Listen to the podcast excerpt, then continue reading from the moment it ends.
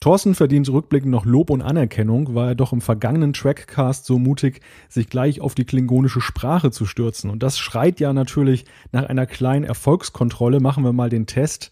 Hast du deinen Satz noch drauf, Thorsten? Thorsten, och, Pongwitsch, ey. Ah, sehr gut. Das klingt doch richtig gut artikuliert und ausformuliert. Jan, wie steht es denn mit deinem Klingonisch? Äh, ich glaube, Leven war ja letztes Mal nicht so begeistert von meiner Aussprache, aber ich versuche es mal. Jan Djich. Kapla. Perfekt. Heute geht es um ein Thema, bei dem einige nur Spanisch verstehen. Wir wollen etwas Übersetzungshilfe geben. Es geht um Star Trek Voyager. Los geht's.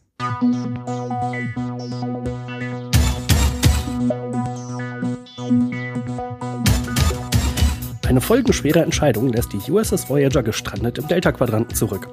70.000 Lichtjahre trennen Captain Catherine Janeway und ihre Crew von der Heimreise zur Erde. Die beschwerliche Heimreise war auch für einige Zuschauer kein Zuckerschlecken. Voyager polarisierte wie kaum eine andere Star Trek-Serie. Während der sieben Jahre gab es viele Veränderungen am Konzept. Grund genug für den Trackcast, die vierte Star Trek-Serie einmal genauer zu beleuchten. Bis zur Blu-ray-Veröffentlichung wird es ja sicherlich noch eine Weile dauern und deshalb will ich heute schon mal versuchen, Jan und Thorsten von den Qualitäten Voyagers zu überzeugen. Und zu diesem 24. Trackcast begrüße ich eben diese beiden Co-Moderatoren. Sie sind für den Trackcast wie Herz und Niere für die Vidianer. Herzlich willkommen, Jan-Patrick Schlame in Hannover. Hallo allerseits.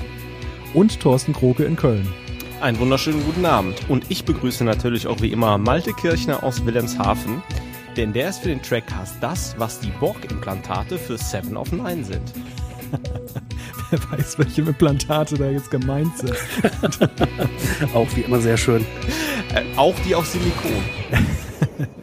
ich ich habe eurem Lachen jetzt entnommen, dass ihr aber mit dem Begriff wie Diana noch etwas anfangen könnt. Das war also auch schon ein, gleich eine kleine Kontrolle, ob ihr denn euch mit Voyager auch nochmal gut auseinandergesetzt habt für diese Folge. Und äh, ich setze jetzt mal voraus, also wie Diana kein Thema, oder? Ja, ich muss ja gestehen, ähm, jetzt wirst du, wird, wird wahrscheinlich der ein oder andere äh, Hörer einen Herzinfarkt kriegen, du äh, wahrscheinlich auch. Ich verwechsle ja schon mal die Vidianer mit den Herogen. Oh, oh, oh, böse. Ja, aber ähm, nein, nein, das ist mir dann klar. Als immer wenn Organe genannt werden, dann weiß man, um wen es sich handelt. Na, tödliche Bedrohungen sind ja irgendwie beide. Ja, und äh, gewisserweise sind sie auch beide Jäger. Also da gibt es ja durchaus Parallelen. Widmen wir uns aber erstmal einigen Neuigkeiten, bevor wir zu unserem Hauptthema dieser Sendung kommen. Es ist ein Happy End, wie es im Buche steht. Viele Jahre war ja Larry Nemeczek nicht mehr auf einer deutschen Convention zu sehen. Dreimal hatten wir den Star Trek-Experten aus Kalifornien in den vergangenen zwei Jahren in unserem Trackcast zu Gast. Und nun ist er wieder da. Die FedCon hat bekannt gegeben, dass er kommendes Jahr nach Düsseldorf kommt. Jan, könnte auch der Trackcast dazu beigetragen haben? Äh, ich habe weder von Larry Nemeczek noch von den FedCon-Veranstaltern bisher irgendeine Rückmeldung dieser Art bekommen. Aber wenn dem so sein sollte, würde mich das natürlich sehr freuen. Und unabhängig davon, ich habe ja Larry Nemeczek schon auch äh, verschiedentlich auf Conventions gesehen. Ich fand seine Vorträge immer ziemlich spannend, sehr informativ. Also ich glaube, das ist auf jeden Fall ein Gewinn für die FedCon und für die Besucher. Thorsten, du hast ja die Larry Trackcasts stets aus der Zuhörerperspektive erlebt.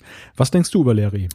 Also ich glaube, Larry äh, ist schon neben einem wandelnden Lexikon auch ein perfekter Entertainer, gepaart mit einem absoluten Star Trek-Experten, der sehr nah äh, an der Produktion, aber auch an der Serie dran war und man sollte sich ein mögliches Panel mit Larry nicht entgehen lassen. Übrigens auch nicht wie unsere Trackcasts mit Larry Nemeczek.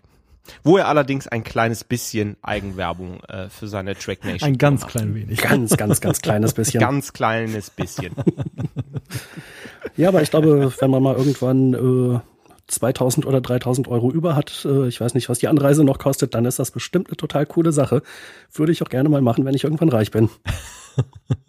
ja, das denke ich auch. Ähm Insgesamt ist ja zu sagen, bei den Conventions ist ja momentan so ein bisschen das Bäumchen Spiel angesagt. Ich weiß nicht, inwieweit ihr das mitbekommen habt. Lever Burton, der war ja eigentlich für die FedCon angekündigt, äh, hat dort ja abgesagt. Angeblich hatte er was zu tun, eine Produktion oder so. Und äh, jetzt plötzlich ist er ja bei der Destination angekündigt worden ähm, und vervollständigt dort so ein bisschen den TNG-Cast, der mittlerweile ja schon fast vollständig nach Deutschland anreist. Was haltet ihr denn von dieser Entwicklung eigentlich? Uh, interessant. Also, ich würde ja mal, na, ich will jetzt nichts unterstellen, aber es klingt natürlich ein bisschen so, äh, dass vielleicht da ein besseres Angebot gekommen ist und das nicht nur Termingründe hat. Äh, schade für die Gäste der FedCon. Du kannst das ruhig schon sehr offensiv formulieren. Der hat einfach einen dickeren Scheck gekriegt. Vermutlich, ich weiß es nicht. Ich stecke da jetzt nicht drin. Äh, ist natürlich schade für die FedCon-Gäste, die ihn gerne sehen würden. Auf der anderen Seite gut für die äh, äh, Destination-Gäste. Tja, ich hatte jedenfalls bei keinen dieser beiden vor, sie zu besuchen. Insofern halte ich mich da jetzt mal aus der Diskussion raus. Mal eine kurze Frage. Äh, habt ihr eigentlich einen Überblick, welche Gäste jetzt äh, für Lever Burton einspringen, die damals bei der GalaxyCon zugesagt haben, die ja vom selben Betreiber ist? Also, äh, Malte, hast du da mehr Informationen drüber? Da muss ich gestehen, erwischte mich auf dem falschen Fuße. da bin ich jetzt gerade nicht im Bilde, nein. Allerdings, ich habe jetzt gerade nochmal die Gästeliste, die aktuelle der FedCon durchgeblättert. Ist ja auch noch ein paar Monate hin. Es ist ja nicht so, dass die sich jetzt komplett irgendwie verstecken müssten. Also es sind ja trotzdem noch eine Menge interessante Leute dabei. Aber zugegebenermaßen, LeVar Burton wäre jetzt aus Star Trek und insbesondere TNG-Sicht äh, schon äh, nach aktuellem Stand, denke ich mal, Headliner gewesen. Wer übrigens nicht so viel Trubel haben möchte, dem kann ich auch ähm, die Trackgate to Your Star ans Herz legen. Äh, ist das jetzt eigentlich wieder ein bisschen Werbung? Ja, das ist wieder ein bisschen Werbung. Wir hatten ja äh, Marco und Roger hier bei uns im Trackcast und äußerst angenehme Gesprächspartner, die verleihen der ganzen Con ein bisschen familiären Touch. Also ja, Massenveranstaltung versus Familie, äh, überlegt's euch mal, wenn ihr zur Con fahrt. Ja, und wer weiß, Werbung Ende. Und wer weiß, was die beiden noch so im Köcher haben. Das sind ja auch ganz gewiefte Veranstalter. Also. Oh!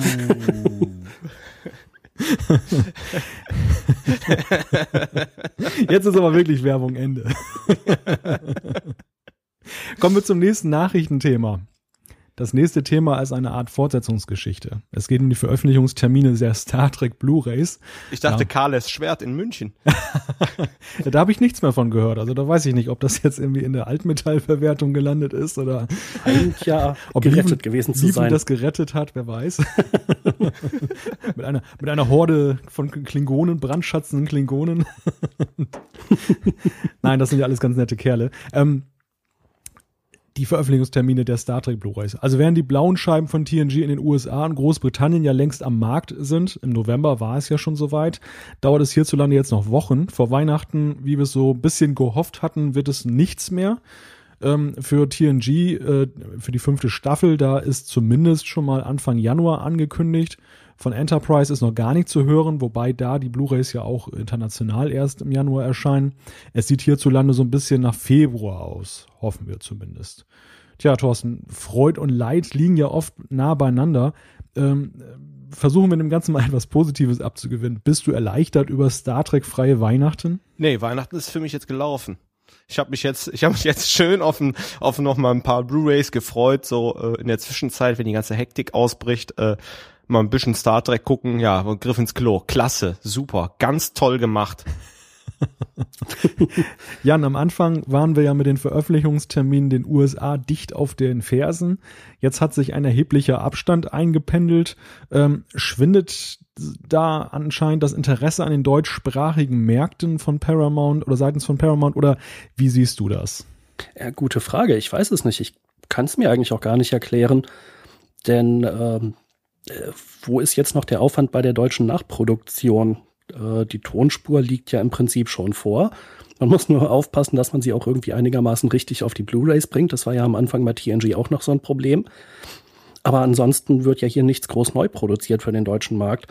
Äh, selbst wenn da jetzt noch irgendwelche Untertitel zukommen sollten für meinetwegen die Audiokommentare, was ja äh, durchaus wünschenswert wäre, kann ich mir nicht vorstellen, dass das jetzt so unglaublich lange dauert. Und äh, dass wir jetzt mit TNG und mit Enterprise das Weihnachtsgeschäft verpassen, das finde ich schon ausgesprochen hohl. Wenigstens eins davon hätte man ja sinnvollerweise rechtzeitig rausbringen sollen. Äh, wir werden es uns, denke ich, ohnehin zulegen oder wir haben das Glück, Rezensionsexemplare zu kriegen. Aber bezogen auf den gesamtdeutschen Markt halte ich es für komplett schwachsinnig, dass keine der beiden Serien zu Weihnachten schon rauskommt. Und das dann halt auch gerade mal um anderthalb Wochen verpasst oder zwei Wochen, kann ich überhaupt nicht nachvollziehen. Ja, was ich persönlich relativ schade finde, ist, dass eigentlich für den deutschsprachigen Markt auch ein Ansprechpartner fehlt. Zumindest ein Ansprechpartner, der auch, sag ich mal, an den entscheidenden Stellen sitzt. Wir haben ja im Zuge des Trackcasts immer mit der PR-Agentur zu tun, die ähm, in, für die Internetvermarktung in Deutschland zuständig ist. Das sind alles sehr nette, kooperative Leute, mit denen wir gut zusammenarbeiten. Aber wenn es um die entscheidenden Fragen geht, ähm, strategischer Natur, warum ist denn jetzt eigentlich die Blu-ray-Veröffentlichung äh, so auseinanderklaffend? dann können die uns da meistens auch nicht weiterhelfen. Dann heißt es nur, ja, tut uns leid, das äh, kommt dann von Paramount. Und bei Paramount selber, irgendwie in Deutschland gibt es keinen, der mal in Erscheinung tritt, der sagt, ja, liebe Leute, aus den und den Gründen ist das so. Ob die jetzt nachvollziehbar sind, das steht auf einem anderen Blatt Papier, aber es gibt ja nicht mal diese Kommunikation. Und das ist eigentlich das, was ich in heutigen Zeiten mit dem Internet eigentlich sehr schade finde, zumal ja gerade auch Star Trek-Fans relativ gut vernetzt sind über das Netz. Da gibt es ja viele Ansatzpunkte, mit denen auch in Kontakt zu treten und das würde sich auch relativ leicht viral verbreiten in, bei den Fans.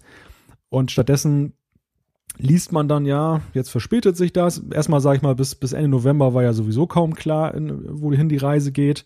Und jetzt wissen wir, es wird Januar und ja, dann ist das potenzielle Weihnachtsgeschenk schon mal im Eimer, wie Jan ja schon richtig sagte. Das ist enttäuschend.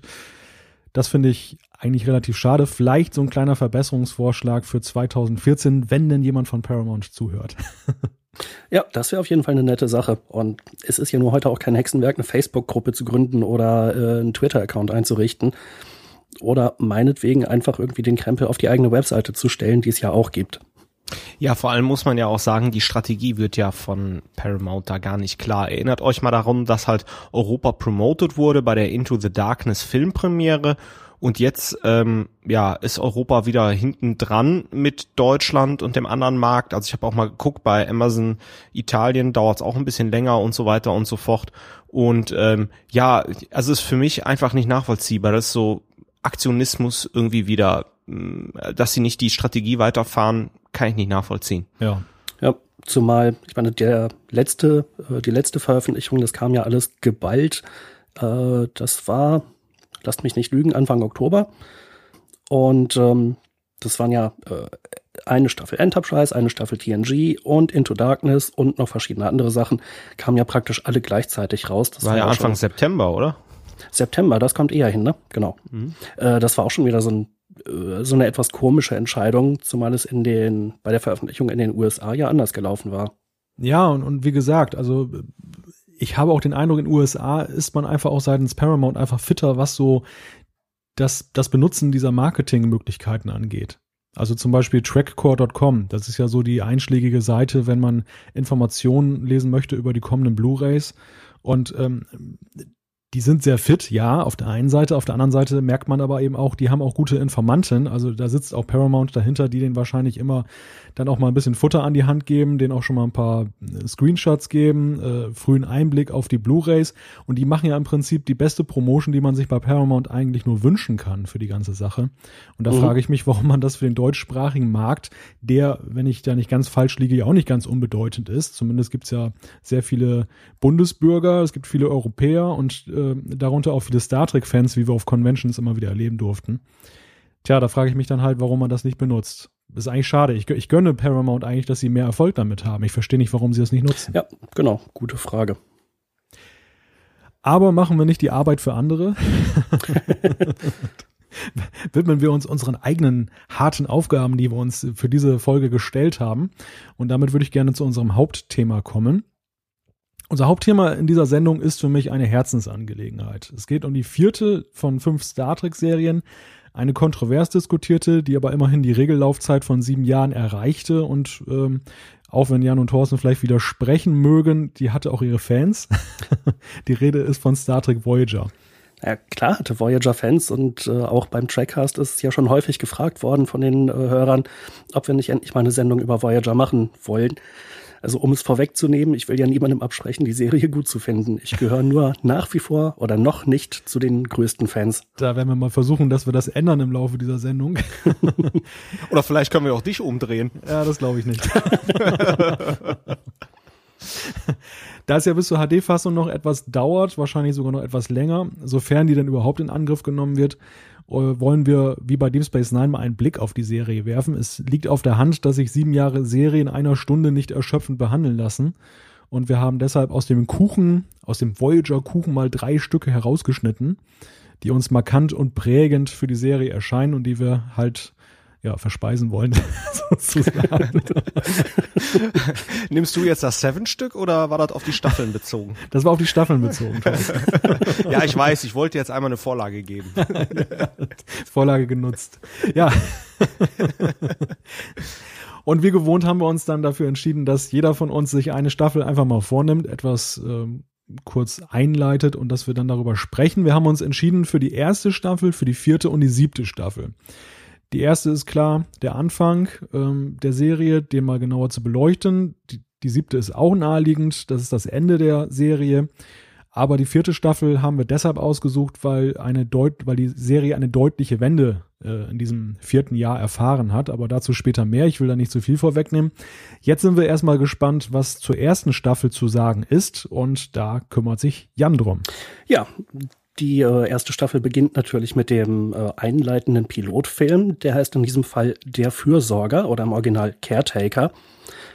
Ähm, die ganz frisch in Dienst gestellte USS Voyager NCC 74656, wenn ich es richtig auf dem Schirm habe, Intrepid-Klasse, ähm, ist unterwegs, um in den Badlands, dieser Region irgendwo nahe dem bajoranischen Wurmloch, ähm, Mitglieder des Marquis zu jagen. Allerdings findet sie sich plötzlich im Delta-Quadranten wieder, etwa 70.000 Lichtjahre von der Heimat entfernt. Bei maximaler Raubgeschwindigkeit wären das so ungefähr 70 Jahre, bis man wieder zu Hause ist. Und dort findet man eben den titelgebenden Fürsorger. Das ist so eine Station. Und ohne zu sehr ins Detail zu gehen, äh, am Ende beschließt man, diese Station zu zerstören, die ansonsten äh, mit der lokalen Bevölkerung dort schlimme Dinge anstellen würde.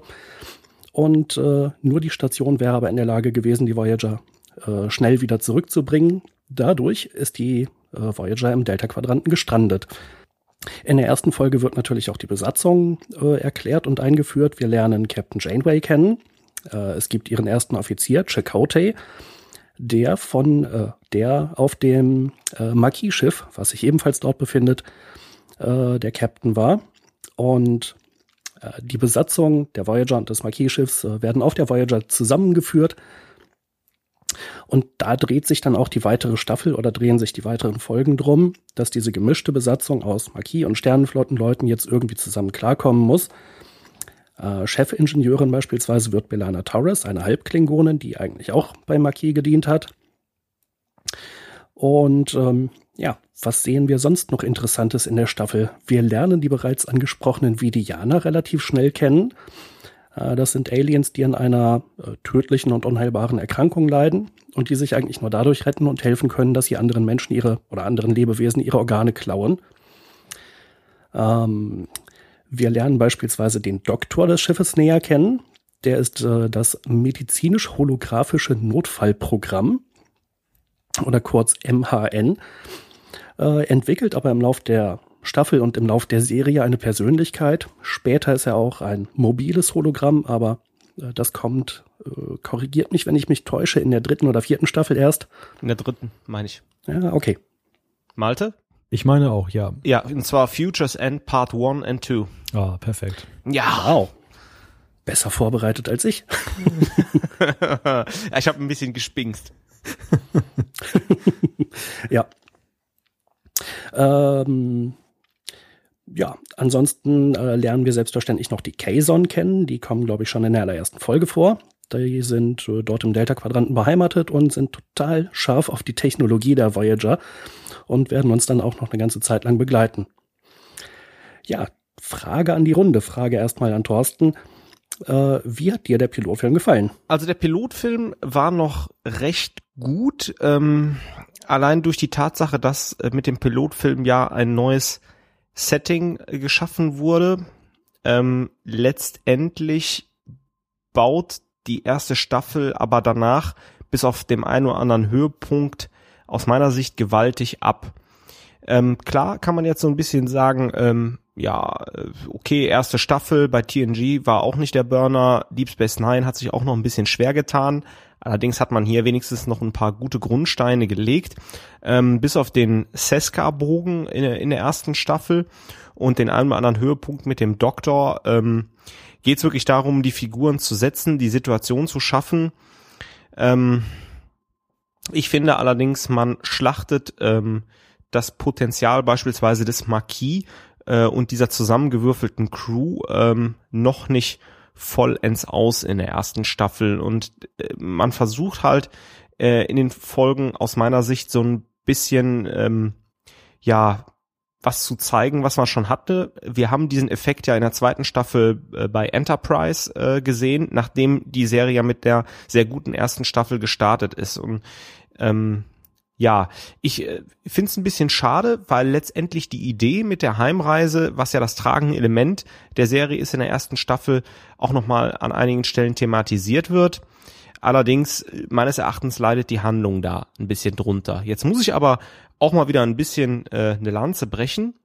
Wir haben einige Höhepunkte in der ersten Staffel, die sich allerdings nur in der charakterlichen Natur finden. Allen voran, na klar, der Doktor, der hier oft die Kohlen aus dem Feuer reißt, meines Erachtens. Aber jetzt habe ich schon ganz viel erzählt. Ähm, ja, Malte, was sagst du? Ja, viele gute Gedanken, Thorsten, ähm, die ich auch so teilweise unterstreichen kann. Ähm, vielleicht nochmal auf die Eingangsfrage der Pilotfilm, wie, wie finden wir den oder wie finde ich ihn? Ähm, ich finde, Voyager hat eigentlich von den Star Trek-Serien einen der besten Pilotfilme. Ähm, das liegt daran, dass die Charaktere ja schon relativ früh, sch relativ scharf gezeichnet sind, finde ich. Und dieser Pilotfilm hat ja eigentlich für dieses Zwei-Stunden-Format oder anderthalb Stunden-Format ja auch schon relativ viel Handlung, relativ viel Inhalt. Ähm, insofern finde ich, haben die das ganz gut gemacht und ähm, die Messlatte wird hochgesetzt, weshalb auch dann, wie Thorsten das ja schon richtig beschrieben hat, es dann auch erstmal wieder so ein bisschen runtergeht. Also dieses, dieses hohe Tempo, was man im ersten Aufschlag dann hatte, das, das hält man nicht. Das, das geht so ein bisschen verloren und ich bin auch der Meinung, dass ähm, dieser Aspekt, da sind jetzt zwei Besatzungen, äh, die einen sozusagen Piraten, ja, kann man ja schon fast sagen, die Piraten der Karibik und die anderen äh, die, die gute alte Sternenflotte, wobei ja eher so auch der militaristische Teil, das ist ja, eigentlich hat man ja so eine ganz spannende, eine ganz spannende Konstellation da geschaffen. Das sind ja jetzt nicht so die Sternenflottenforscher à la Picard, die man da losgeschickt hat mit der Voyager, sondern das ist ja schon so ein Schiff, was ja dazu gedacht ist, so eine Art Polizei der Sternenflotte. Und Captain Janeway ist ja am Anfang ja auch relativ so, ja, so die, die Domina sozusagen. Schwingt die Peitsche. ja, erklärt doch ihre super strenge Frisur, ne? Ja, und überhaupt ist sie auch, sie kommt ja auch wesentlich strenger rüber in der ersten Staffel als in späteren Staffeln, wo, wo sie ja dann auch eher so die, die Mutti, sage ich mal, wird von Voyager. Ähm, und ich finde auch, man hat da relativ wenig draus gemacht am Anfang, was relativ schade ist.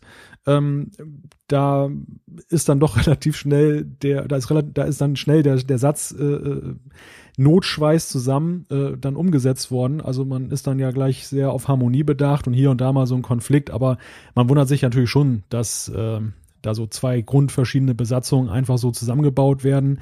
Auch ja die Frage, wie findet das eigentlich die restliche Voyager-Besatzung, dass sie da diesen Indianer, den Chakoti, als Commander, als stellvertretender Captain vorgesetzt bekommen, den sie bis vor kurzem noch gejagt haben als Verbrecher. Also da hätte man wesentlich mehr rausschlagen können.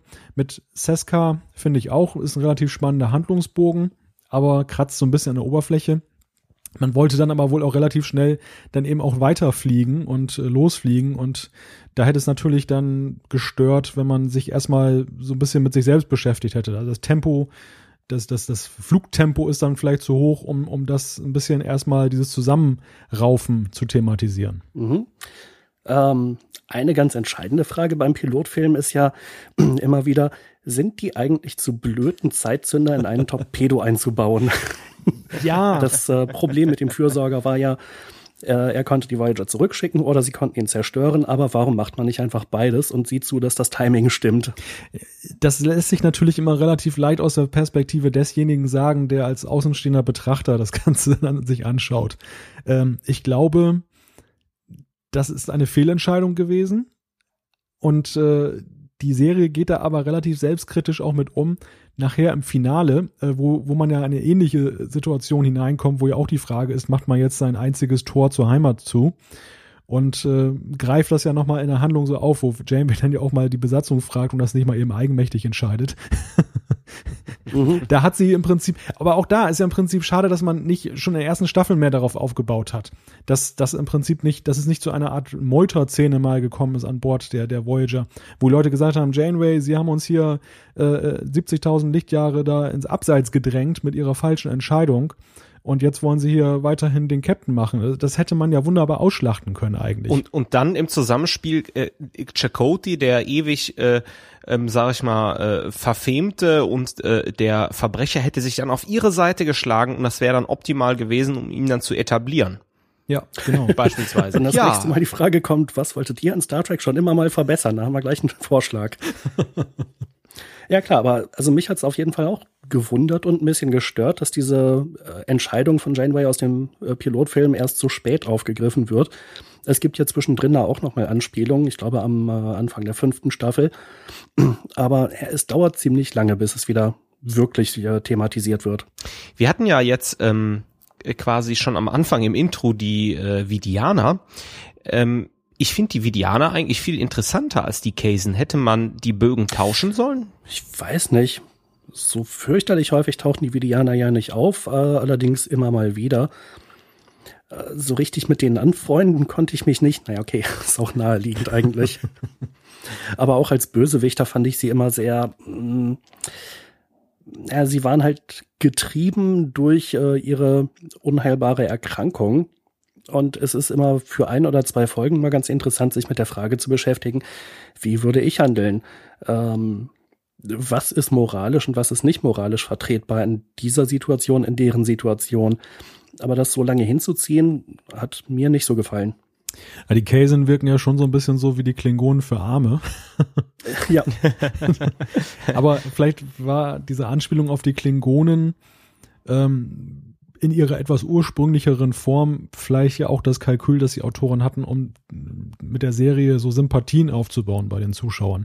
Aber ich glaube, gerade diese, dieser Vergleich, der sich einem da gleich aufdrängte, das war, das, das, das war ein Rohrkrepierer, weil ähm, wenn ich da die Vergleichbarkeit herstelle, dann denke ich natürlich gleich wieder an TNG und Picard und die Enterprise und das wollte man ja eigentlich gerade vermeiden. Man wollte ja mit der Voyager eine ganz neue Besatzung, eine ganz neue Ausgangssituation. Alleine der Rahmen, das 24. Jahrhundert und ähm, die Ära ist das gleiche, aber ansonsten wollte man ja eigentlich eine neue Richtung einschlagen und das waren, glaube ich, mhm. auch so taktische Fehler, dass man dazu sehr auf äh, Bekanntes gesetzt hat. Genauso, wenn ich vielleicht diesen Gedanken noch kurz einflechten dürfte, dass man das ja auch am Anfang sehr so auf diese Forschungsmission äh, gebracht hat.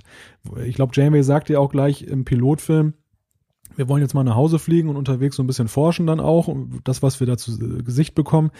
Ja, aber das hat doch nicht erste Priorität und das ist ja eigentlich auch eher so, so TNG-mäßig. Und da fehlte mir gerade am Anfang der Serie, bei aller Sympathie, die ich für Voyager empfinde, aber da fehlte mir so ein bisschen das Profil. Ja, aber das ist ja auch nochmal eine interessante Frage, nämlich die Voyager ist jetzt halt äh, im Delta-Quadranten gestrandet. Die Heimreise dauert unter optimalen Bedingungen 70 Jahre. Äh, das ist ja ein Korsett, das man dieser Serie angezogen hat. Aus dieser Nummer kommt man ja jetzt nicht mehr einfach raus. Man kann ja nicht einfach mit dem Finger schnippen und sagen, okay, ihr seid zurück im Alpha-Quadranten und jetzt gucken wir mal, wie sich's äh, um Bajor und Cardassia weiterentwickelt. Ich kenne Leute, die das können. und die tauchen sogar auf in der Serie. Hm. Komisch. Äh, trotzdem nicht passiert. Die Frage wäre jetzt, ähm, ist es ein Korsett, was man der Serie angezogen hat? Oder hat man eigentlich versucht, sich von den Zwängen zu befreien, die durch TNG und DS9 eigentlich vorgegeben waren, nämlich die Frage, wie geht's weiter im Alpha-Quadranten, was ist mit Cardassia, was ist mit dem Dominion, was ist hier, was ist da? Wie seht ihr das? Ich glaube, das ist so, wie du das gerade beschrieben hast, dass äh, durch diese 70.000 Lichtjahre kam man natürlich nicht in Versuchung, dann äh, bei Quotendruck dann doch wieder in den Alpha-Quadranten zurückzukehren und mal einfach jetzt über die Fortsetzung von Deep Space Nine oder TNG äh, zu reden. Ähm, also ich fand die Ausgangssituation eigentlich großartig, dass, dass man so mal so ganz anderen, ganz andere Ecke des Universums jetzt genommen hat, der, der Milchstraße ähm, das hat man bei Deep Space Nine ja schon versucht. Deep Space Nine war ja auch so ein bisschen angelegt nach dem Motto eine Außenposten, so ganz weit an der Grenze des Föderationsgebietes. Im Endeffekt war es dann nachher so ein bisschen der gefühlte Mittelpunkt des Föderationsgebiets. Alles ging ja über diese Station. Man dachte ja, wofür ist die Erde eigentlich noch da? Und ähm, da war man bei Voyager offenbar so gestrickt, dass man auf Nummer sicher gehen wollte. und ähm, um, um vielleicht ja auch schon mal so ein bisschen der siebten Staffel leicht vorzugreifen, ich finde, es wäre ja gar nicht nötig gewesen, dass die finale Folge dann die Heimkehrfolge war. Ich hätte es auch gar nicht mal so schlecht gefunden, wenn diese Serie äh, schon früher also wenn die Voyager schon früher nach Hause zurückgekehrt wäre, um mir dann auch noch mal ein paar Folgen anzuschauen und zu thematisieren, wie denn diese Heimkehr denn dann auch zu Hause so funktioniert. Was ist denn zum Beispiel mit den mit äh, Janeways Verlobten, der dann halt anders geheiratet, jemand anderes geheiratet hat? Das hätte man doch durchaus noch thematisieren können. Man ging ja auch so ein bisschen aus der Serie raus mit dem Gefühl, hm, eigentlich fehlt da jetzt noch was. Ja, und jetzt, ja. Äh, jetzt, jetzt sind wir schon in der siebten Staffel. Ähm Vielleicht eine Bemerkung dazu. Ähm, ich finde Maltes Idee großartig. Man hätte es vielleicht wie bei How I Met Your Mother machen können, wobei die Serie natürlich viel später kommt.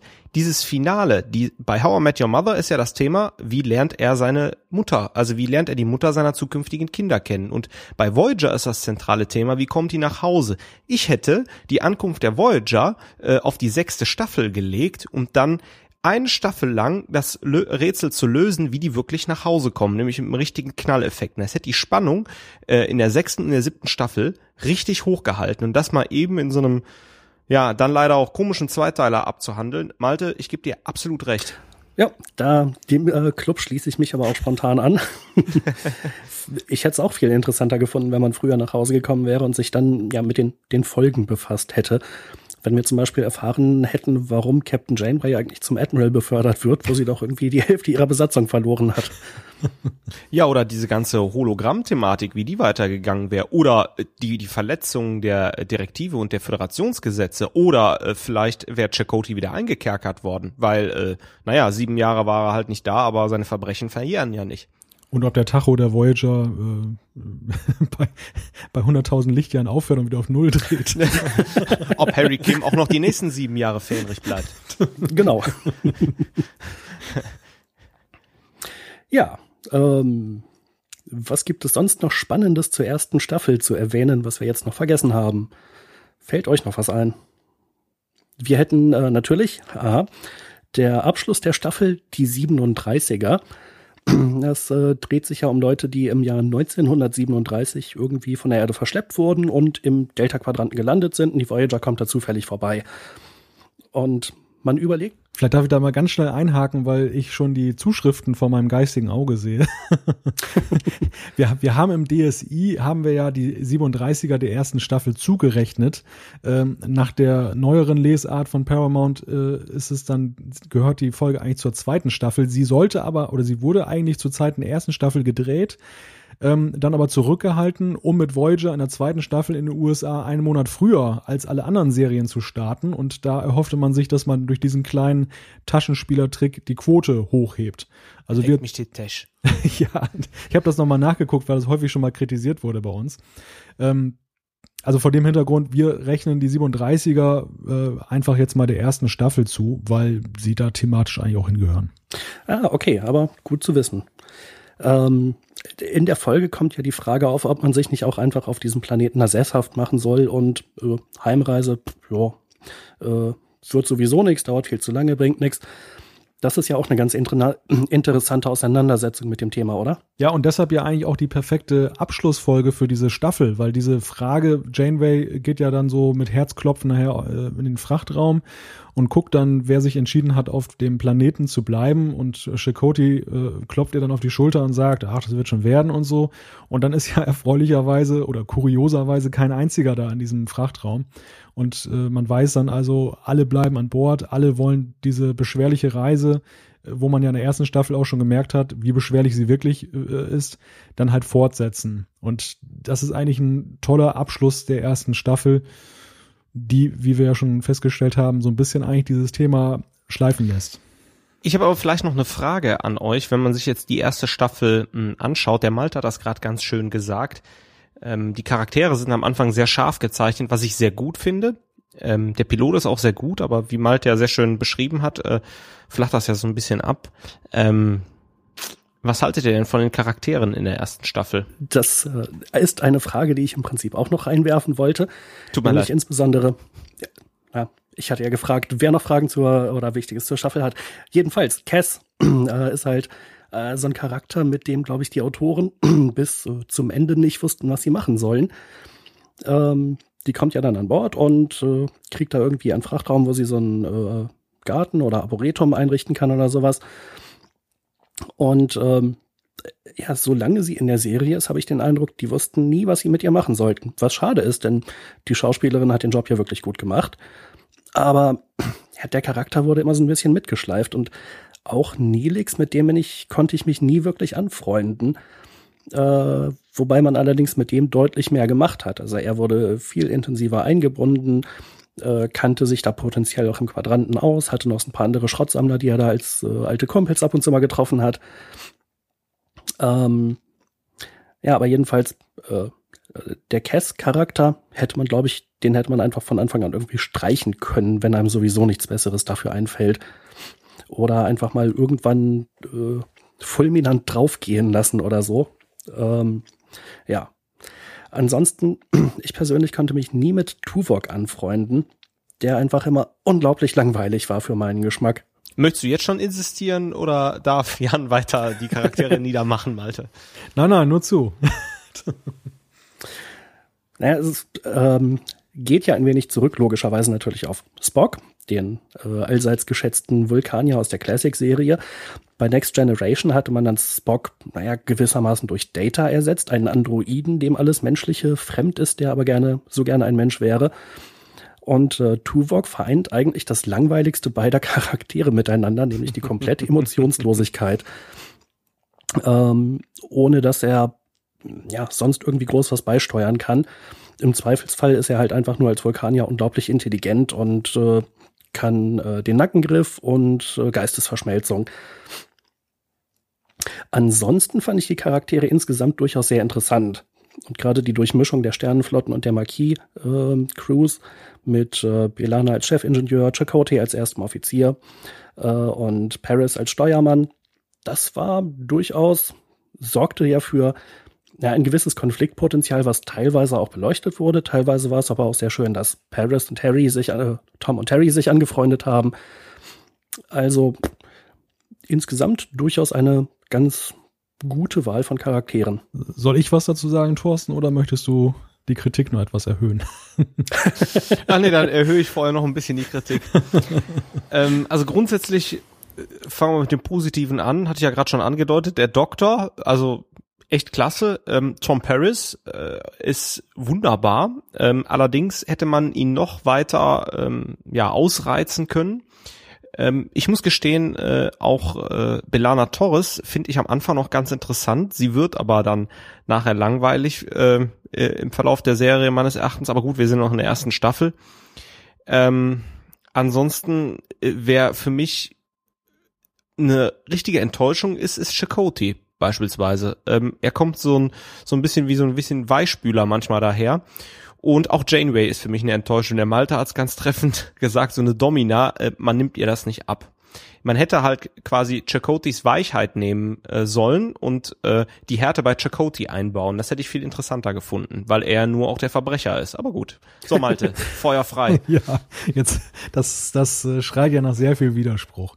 Ähm, bei Janeway, also meine Kritik bleibt ja, dass sie am Anfang relativ hart daherkommt, wobei ich das durchaus für plausibel halte dahingehend, dass sie ja der Captain dieses Schiffes ist und ähm, dass sie so ein bisschen die Hosen anhaben muss, zumal ja eben auch dieses Schiff ja so eine Art Polizeischiff ist, also dass sie da ein bisschen militärischer drauf ist als Cisco und Picard, ähm, finde ich durchaus plausibel es war allerdings dann so ein bisschen am Anfang der Serie ein Hindernis und deshalb hat man ja ihren Charakter dann dahingehend weiterentwickelt, dass sie eher dann die Mutti wurde. Da, in der Rolle fand ich sie auch wesentlich angenehmer und sympathischer. Also wie gesagt, am Anfang so ein bisschen mit Mängeln behaftet, aber im Großen und Ganzen schon eine ganz gute Figur. Und ähm, ich hatte auch niemals das Gefühl, dass ich dachte, hm, Janeway ist ein schlechter Captain oder ähm, dass, dass es jetzt so unnatürlich wirkt, da ist jetzt eine Frau als Captain, was ja nun für Star Trek ein Novum war, außer jetzt, sag ich mal, äh, in, in der Nebenrolle, dass, dass Picard mal einen anderen Captain getroffen hat, die dann eine Frau war, aber ähm, ansonsten hat er die Serie immer sehr in diesen Männerstrukturen gedacht. Da war die Frau ja bestenfalls mal Schiffsdoktor oder Counselor und ähm, in Deep Space Nine war es schon ein bisschen besser geworden mit Dex und, und Kira Nerys, aber man merkt ja auch so ein bisschen den Zeitgeist, äh, der da auch dann Star Trek durchdrungen hat an der Stelle. Chakotay, da bin ich ein, einer Meinung mit euch, den finde ich total schwach. Der hat sich auch in der ganzen Serie nicht mehr entwickelt. Na, er hatte ab und zu irgendwie so spirituelle oder spiritistische, weiß ich nicht, Anwandlungen, aber das war's dann auch. Ja, aber er, er war wirklich ein Softie. Also auch ja im Original die, seine deutsche Stimme hat ihm ja fast noch ein bisschen mehr Kraft gegeben, als er hatte. Im, im Original wirkte er ja wirklich so sehr weich gespült und dass er jetzt der Anführer ähm, einer Widerstandstruppe ist, die mit Militärgewalt da vor sich geht, äh, vorgeht, kann man ein bisschen schwer nachvollziehen. Also der Charakter war wirklich ein Problemcharakter der Serie. Ähm, Torres und Tuvok würde ich mal in einen Topf werfen. Da haben wir das Problem mit, das hatten wir schon mal. Stimmt, ja. Weil Torres ist im Prinzip der weibliche Worf. Und ähm, man merkt, es gibt ja diese auch diese Klingonen-Folgen, aber irgendwie hat man immer wieder das Gefühl als Zuschauer, hm, das habe ich doch schon irgendwo mal gesehen. und, ja, stimmt. Und, und da, da ließ sich irgendwie nichts mehr draus entwickeln, zumal ja eben auch ja Worf dann noch in Deep Space Nine fortgesetzt wurde und äh, äh, Voyager ja zu Teilen dann eben ja parallel zu Deep Space Nine lief und Deep Space Nine ja schon auf, auf die äh, auf den letzten Metern war. Also da war ja noch mehr Worf-Handlung in Deep Space Nine, die auch besser war. Das gleiche gilt im Prinzip für Tuvok. Da hat man ja im Prinzip mit Spock eigentlich auch schon das Vulkanier-Thema abgebrannt, obwohl ja in Enterprise dann ja nochmal T'Pol kam, aber da war die Gemengelage eine andere. Da war es ja eben so, die Vulkanier waren noch in einem anderen Zustand, so, oder einer anderen Entwicklungsstufe. Und zum anderen war ja auch die Besetzung einer, eines Vulkaniers an Bord der Enterprise insofern nachvollziehbar, weil ja nun die Vulkanier auch noch eine ganz andere Rolle in der jungen Föderation oder in dieser Prä-Föderationsära einnahmen. Und hier war es einfach so, hm, ja, ist jetzt ein Vulkanier, okay, klar, Vulkanier sind in der Sternenflotte, aber ja, so richtig geholfen hat das nichts. Und man hat ja dann hier und da versucht, ihn dann mal so als äh, telepathischen Begleiter von Kästern dann äh, einzubauen die spannendste Szene fand ich eigentlich war die, wo Kestern sein Blut zum Brodeln brachte. die man so ein bisschen abgekocht hat. also das, ja, äh, Tuvok, ich fand ihn jetzt eigentlich nicht unsympathisch. Ich fand ihn eigentlich, er war ja auch, man hat ihn am Anfang ja auch so ein bisschen als die, als den Vertrauten von Janeway installiert, weil ja Chakotay nun nicht so richtig der Vertraute sein konnte. Und ähm, die beiden waren ja nun durch eine lange Freundschaft oder eine ja, Bekanntschaft miteinander verbunden. Und die Rolle als Sicherheitschef passt natürlich, das muss man schon sagen. Ne? Ja, also insofern, ich würde ihn jetzt nicht so ganz schlecht sehen. Ähm, Nilix, der, der Kerl, der hat sich ja so richtig schön ins Geschäft gebracht an Bord der Voyager. ähm, da habe ich eigentlich in der ersten Staffel nur die Kritik, dass ähm, ich es ein bisschen ja, merkwürdig fand, dass der, der Kerl, der, der zettelt da ja so einen kleinen Krieg da an zwischen Kazon und Voyager, weil er mal eben seine, seine geliebte Cass dann da rausholen will. Und dann an Bord der Voyager sagt man auch, ja, das war jetzt ja nicht so nett, aber den machen wir jetzt gleich mal zum Schiffskoch. Das, das fand, genau, der ist so niedlich. Ja, das fand ich aber irgendwie ein bisschen komisch, weil eigentlich müsste man doch jetzt sauer auf ihn sein. Und das hätte man auch ein bisschen in der, in der Handlung äh, ausarbeiten können, dass man jetzt erstmal ihn so als Enfant terrible an Bord der Voyager dann hingestellt hätte und nachher wäre wär man dann doch noch warm mit ihm geworden. Also das, dieses Einführen der beiden Delta-Quadranten-Charaktere, Cass und Nilix, das war mir zu allglatt. Das war mir einfach zu ja, unbedeutend einfach, als wenn das ganz normal ist, dass man mal so zwei mitnimmt und die man überhaupt nicht kennt und die man überhaupt nicht einschätzen kann. Der eine hintergeht die Voyager ja auch erstmal gründlich. Ja, weiß ich nicht. Und ich hätte, äh, ich hätte Nilix im Bau gesteckt und dann ihn da auftauen lassen, weil man dann merkt, man kommt ohne ihn nicht zurecht. Hätte den Charakter auch mit, mit einigen dunklen Zeichnungen viel besser werden lassen. Richtig, genau. Ja, und dann bleiben ja noch drei Charaktere. Ähm, Harry Kim, bei dem ja, wusste bei Fe Fe Fenrich der Woche braucht man. Fenrich ehrenhalber. Commander. da hat Wesley Crusher ja mehr Karriere gemacht als er. Aber mit Abstand und das in nur vier Staffeln. und mit ja, der hat ja, der hat ja auch im Flaggschiff gedient, ne? Ja, und dann mit 15 und ich, das würde mir an, an Harrys Stelle mal zu denken geben. Also ich finde, wenn man das jetzt nochmal aus dem, vom Standpunkt der ersten Staffel aus betrachtet, war Harry Kim ja noch so ein Charakter, wo man dachte, ach, aus dem könnte noch was werden. Ähm, so im, im, weiteren Verlaufe der Serie hat man ja überhaupt nichts mehr aus ihm gemacht. Ja, eigentlich schade. Ist so ein bisschen ja. ungenutzt an seinem Posten da hinten verkümmert. Tom Paris, da hat man ja schon so ein bisschen thematisiert, das, was ich ja eigentlich auch mit Blick auf die Marquis-Besatzung erwartet hätte. Also Tom Paris so als der Abtrünnige, der dann ja noch seine, seinen Konflikt dann ja auch hat mit, der, mit den ehemaligen Marquis-Leuten und ja auch von der Sternen, von den Sternflottenleuten nicht so richtig anerkannt wird. Also der hat im Prinzip da so den Stellvertreterkrieg gemacht dann für diesen eigentlichen Konflikt, den man erwartet hätte ja, ich meine, Paris hat nachher so im weiteren Verlauf der Serie immer so seine Nische gefunden, in der er dann gut rüberkam. Mein persönlicher Lieblingscharakter war er nicht, aber geht in Ordnung. Und äh, dann wäre, glaube ich, noch Kess habe ich noch nicht, bin ich noch nicht drauf eingegangen. Ähm, ja, Kess ist ein Problemcharakter, aber äh, möchte ich vielleicht noch zurückstellen, ist vielleicht gleich ein Thema in der vierten Staffel. Und der Doktor fehlt noch, oder? Ja, ja, der Doktor, selbstverständlich. Ähm, gefiel mir auch. Ähm, hat man ja im weiteren, im weiteren Verlauf der Serie auch noch sehr viel draus gemacht. Äh, in der ersten Staffel, ja, klar, war, war so ein bisschen das Amüsement. Ich fand es ja ein bisschen komisch, dass man für, für äh, den Schiffsarzt eine Art Hologrammersatz hat, aber nicht dann als auch für den Captain. Das wäre dann ja auch naheliegend gewesen, oder? Ja, aber als Captain muss man Entscheidungen treffen. Ja, gut, als Arzt aber auch, oder? Ja, aber da sollte es doch einigermaßen wissenschaftlich gesicherte Erkenntnisse geben, was er zu tun hat, wenn sich jemand einen Arm bricht. Aber wenn er jetzt ein fremdes Raumschiff auftaucht und äh, das reagiert jetzt nicht auf irgendwelche Rufe und schießt erstmal, was macht man dann? Wobei das Ganze wird ja thematisch auch noch in der Folge Tenor, Tinker, Dr. Spy, glaube ich, nochmal aufgelöst. Und da finde ich, Malte, ähm, äh, da löst man deinen dein Aspekt und deine Kritik doch ganz gut auf, oder? Mit so einem zwinkernden Auge. Ja, gut, zugegeben. Also das, äh, das hat man nachher noch ein bisschen dann gelöst. Ich sehe auf jeden Fall an dieser Stelle einen kleinen Widerspruch bei dir, Malte. Und zwar sagtest du, du wolltest diese ganze Kritik jetzt ähm, zurückweisen und äh, eigentlich hast du gesagt, naja, also Tuvok und Belana waren ein bisschen langweilig und Chakotay war auch ein bisschen farblos und Paris und Kim, naja, die haben da so ihre Nische oder waren auch nicht so doll. Aber insgesamt hat es dir sehr gut gefallen. ja, was denn jetzt? ja, das heißt ja nicht, dass mir etwas insgesamt gefallen hat, heißt ja nicht, dass mir jeder einzelne Charakter gut gefallen hat. Und ähm, da steht ja Voyager auch den anderen vorherigen Serien in nichts nach. Wenn ich jetzt Deep Space Nine nehme, da hatte ich meine Charaktere, die mir gut gefielen, umgekehrt auch Charaktere, die fand ich schlecht entwickelt und die haben mir persönlich jetzt nicht so behagt.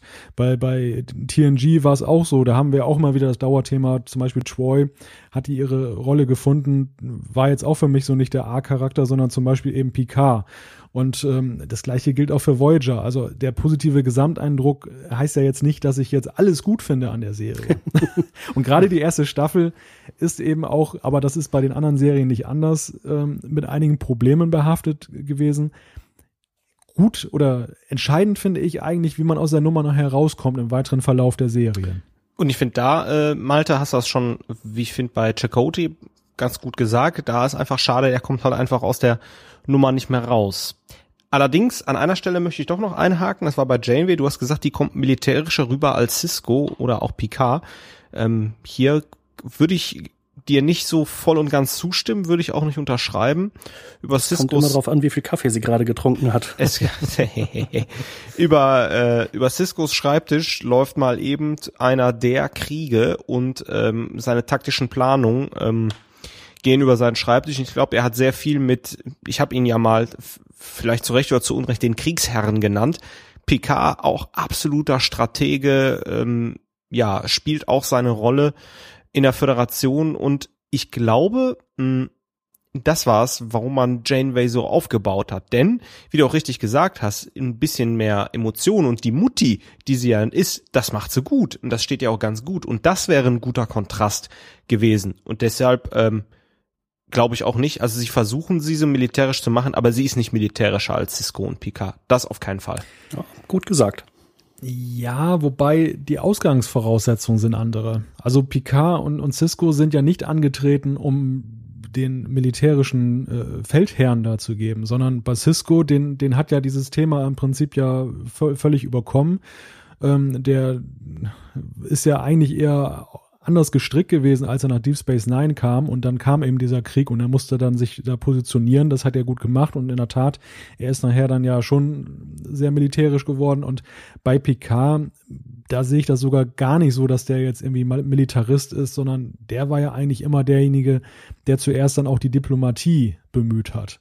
Und ich finde, Janeway kommt da schon so eher rüber wie die Polizei. Also das, die fackelt nicht lange, wie man ja auch sieht dann bei der Fürsorgerstation, die sie dann mal eben in die Luft jagt, da hätte Picard vielleicht länger überlegt. Und ich finde einfach auch so im Umgang mit ihren, mit den Offizieren, da, da kommt sie einfach so harscher rüber in der, in der ersten Staffel, vor allem so im Pilotfilm. Und ähm, gut, Picard war auch ziemlich von oben herab in den ersten zwei Staffeln zugegeben. Ähm, Basisco empfand ich das aber schon anders. Der war ja schon wesentlich mehr so der Kumpeltyp und lasst uns mal so im Team gucken und so. Der ist ja eigentlich erst nachher so zu dem äh, großen Anführer geworden. Na gut, ich hätte noch eine technische Frage zur ersten Staffel. Und zwar die herunterklappbaren Warp-Gondeln. Geniestreich oder Schwachsinn?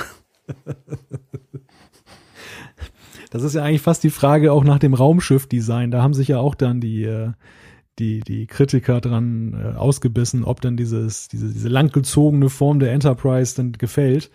Ähm, es gab ja, glaube ich, gab es, gab es mal eine technische Erklärung, warum das so sein muss mit dem Hochklappen der Gondeln?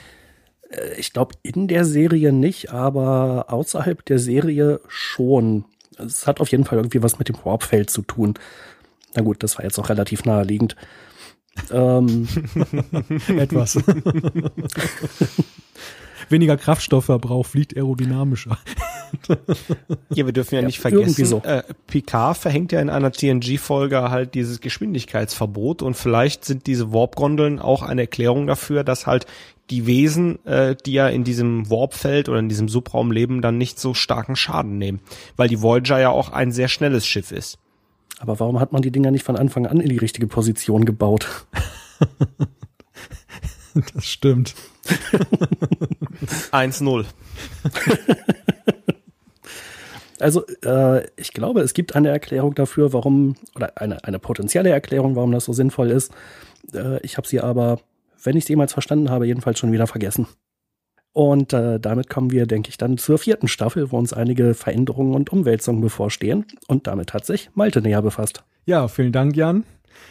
Die vierte Staffel bringt ja in Voyager die große Wende, die Besatzung stößt auf die Borg und als wäre das nicht schlimm genug, geraten sie dann noch in einen laufenden Konflikt zwischen dem Kollektiv und der sogenannten Spezies 8472, deren richtigen Namen wir glaube ich nie erfahren, wahrscheinlich ist er unaussprechlich. Und diese Spezies 8472, das stellt sich dann im Laufe dieser Staffel heraus, sollte oder soll, stellt sich im Laufe dieser ersten Folge heraus, die sollte von den Borg assimiliert werden. Ähm, die sind aber so Zeitgenossen, die das nicht einfach so hinnehmen und dann einen kleinen Rachefeldzug äh, starten. Und die Borg werden uns ja auch noch im weiteren Verlaufe dieser Staffel beschäftigen, in Form nämlich von Seven of Nine, die an Bord verbleibt und die früher als Annika Hansen in Kindheitstagen assimiliert wurde, ja auch menschlichen Ursprungs ist. Und sie hat halt auch dann erhebliche Probleme, sich in die menschliche Gemeinschaft einzufügen. Ferner treffen wir auf die bereits angesprochenen Hirogen. Wir haben eine Menge Spaß wieder mit dem Holodog und am Ende gibt es dann erstmals einen Draht zur Heimat. Den Abschluss bildet dann die Folge Hope in 4, wo eine vermeintliche Möglichkeit zur Rückkehr zur Erde besteht, doch am Ende ist es auch nur eine Falle und so gehen wir in dem Bewusstsein aus dieser Staffel, dass es eine Menge Fortschritte gab, aber noch viel Weg vor der Voyager liegt. Ach ja, und dann verlässt ja noch Cass die Voyager. Bereits in der zweiten Folge dieser Staffel erlangt sie neue Fähigkeiten und muss das Schiff verlassen, um es dann nicht zu zerstören. Also eine Staffel mit vielen Fortschritten und äh, Voyager ist ja nicht mehr wiederzuerkennen, oder Jan? Na, jein. Äh, auf jeden Fall gibt es natürlich große Veränderungen, und zwar anderem und äh, und zwar unter anderem natürlich mit Seven of Nine. Ähm, ich hatte mir als Vorbereitung ganz viele Episodenbeschreibungen durchgelesen und äh, ich glaube, du hattest da irgendwo schon in der Mitte äh, geschrieben, dass Seven einfach aus der Besatzung aus der Serie schon nicht mehr wegzudenken ist, weil sich der Charakter äh, sehr schnell, sehr weit entwickelt äh, und halt ja in die Serie, in die Besatzung integriert äh, und einfach von großer Bedeutung ist. Und das kann man, glaube ich, einfach quasi nicht, äh, nicht groß genug unterstreichen und unterschreiben, dieses Statement. Ähm, ja, insofern auf jeden Fall eine große Veränderung. Und äh, ich meinte ja vorhin schon, die Schauspielerin von Cass hat ja ihre Sache, finde ich, durchaus sehr gut gemacht. Ich mochte die sehr gerne, aber der Charakter war einfach komplett langweilig und blass geblieben die ganze Zeit. Und Cass habe ich nun wirklich nicht vermisst in der vierten Staffel.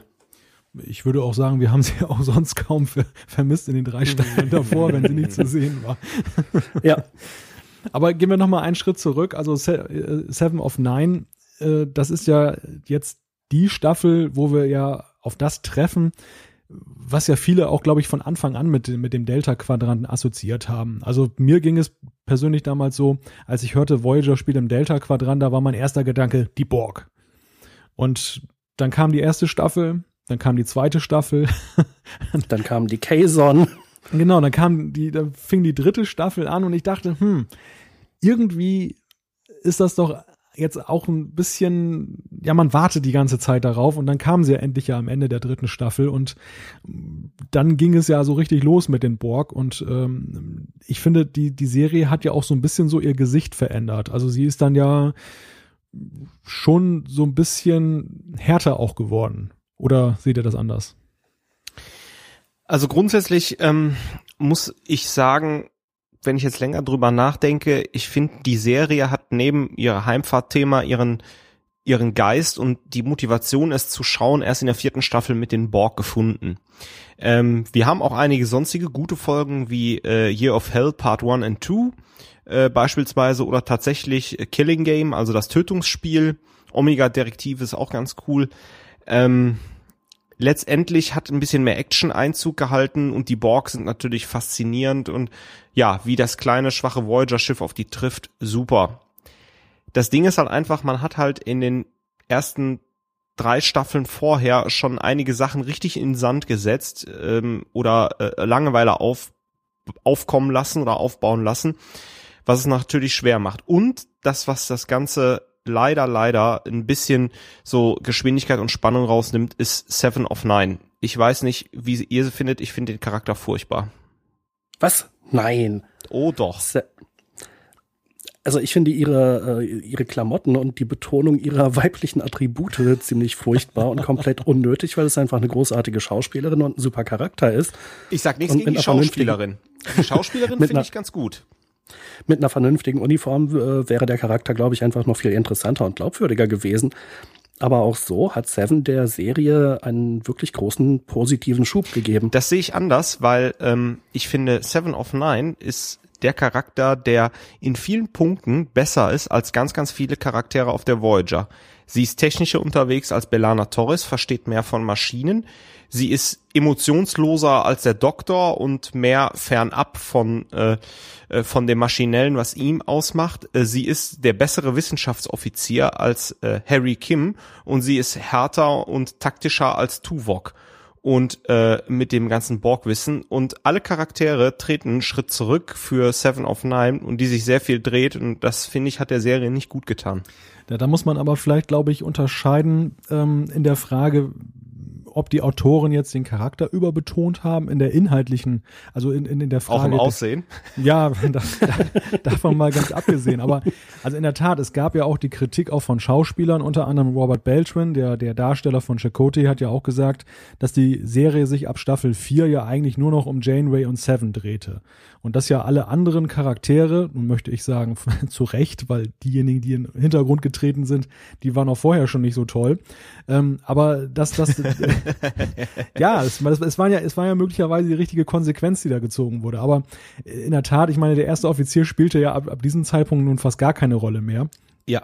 Und äh, es war vielleicht manchmal auch ein bisschen zu viel des Guten, was Seven angeht. Ich möchte aber vehement widersprechen, was die Frage angeht, ob dieser Charakter äh, der, der Serie geschadet hat. Das sehe ich nämlich ganz anders. Also mit Seven hat man ja eine ganze Phalanx von Handlungsbögen gehabt, eine von Handlungssträngen.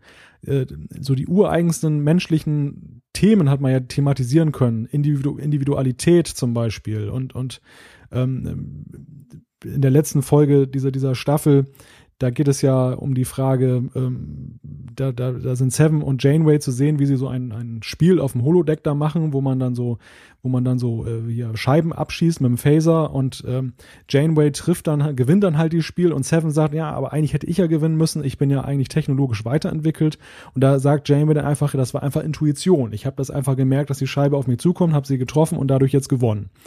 Und ähm, das finde ich eigentlich so großartig, was man da alles draus gemacht hat. Im Grunde genommen ein Handlungsfaden, den man ja auch aus TNG sich so ein bisschen abgeguckt hat mit, mit You, diesem Borg, der ja nun auch aus dem Kollektiv rausgeklingt wurde. Aber man hat eben viel mehr draus gemacht. Und das ist eigentlich eine, das ist eigentlich das Thema gewesen, was man ja auch gerade mit dem Delta-Quadranten und dem Borg äh, da gut hätte machen oder gut machen konnte. Insofern, ich empfinde sie da eigentlich schon als Bereicherung der Serie. Gut, dann habe ich, äh, ich verstehe eure Position, eure Argumente, aber dann habe ich vielleicht einen Gegenvorschlag. Was ist, wenn man Kess oder Chakoti äh, hätte assimiliert und sie dann nach einigen Folgen aus dem Kollektiv rausgeholt und das wäre dann der Borg gewesen. Das hätte Chakoti viel mehr Tiefe gegeben für den Rest der Staffel, genauso wie Kess. Ja, aber sowas traut man sich ja bei Star Trek immer nicht. Das wäre ja eine wirklich interessante Idee gewesen, um einen langweiligen Charakter dann doch noch aufzupeppen wenn halt man feststellt, dass die ursprüngliche Ausgangssituation nicht viel hergibt. Äh, ja, coole Idee. Ich sehe schon, hier kommen ganz viele coole Ideen zusammen. Thorsten, du solltest dich mal bewerben bei J.J. Abrams. Vielleicht wird der nächste Film besser. In, in meiner Version von Star Trek Raumschiff Voyager bleiben die Uniformen für Seven of Nine aber so eng. Also von daher. ja, gut. Können wir mit leben. sein muss. aber eine ganz andere Frage drängt sich ja auch noch auf. Ähm, wie eingangs erwähnt, hat es ja nun vier Staffeln gedauert, bis jetzt die Borg endlich mal aufgetaucht sind in Voyager. Und die Frage, die ich mir da stelle, ist, warum hat man eigentlich so lange gewartet? War es das Bestreben, jetzt eben nicht den Erwartungen zu entsprechen und irgendwie dem Delta-Quadranten jetzt eine eigene Identität zu verschaffen? Äh, war es die Sorge davor, dass man mit den Borg auch auf die Nase fallen könnte, sozusagen das letzte Mittel, dass man gesagt hat, ha, die Borg, die zögern wir mal schön heraus, die sind ja auch teuer in der Produktion, weil wir so viele Kostüme brauchen, weil wir viele Effektszenen brauchen und so weiter, da wird viel erwartet. Also wie erklärt euch das, dass man eine Serie in einem Delta-Quadranten macht und dann muss man geschlagene vier Jahre warten, bis dann die Spezies schlechthin, die wir mit dem Delta-Quadranten assoziieren, zum ersten Mal auftaucht? Ja, gute Frage und ich kenne auch die Antwort darauf leider nicht. Ähm, die hätten ja durchaus früher auftauchen können und sollen. Äh, und sei es auch nur, dass man vielleicht mal einen versprengten Kubus hier oder eine abgestürzte Sphäre da findet oder auch einfach nur eine einzelne Borg-Drohne oder so. Man hätte es ja nicht gleich ganz so groß aufziehen müssen.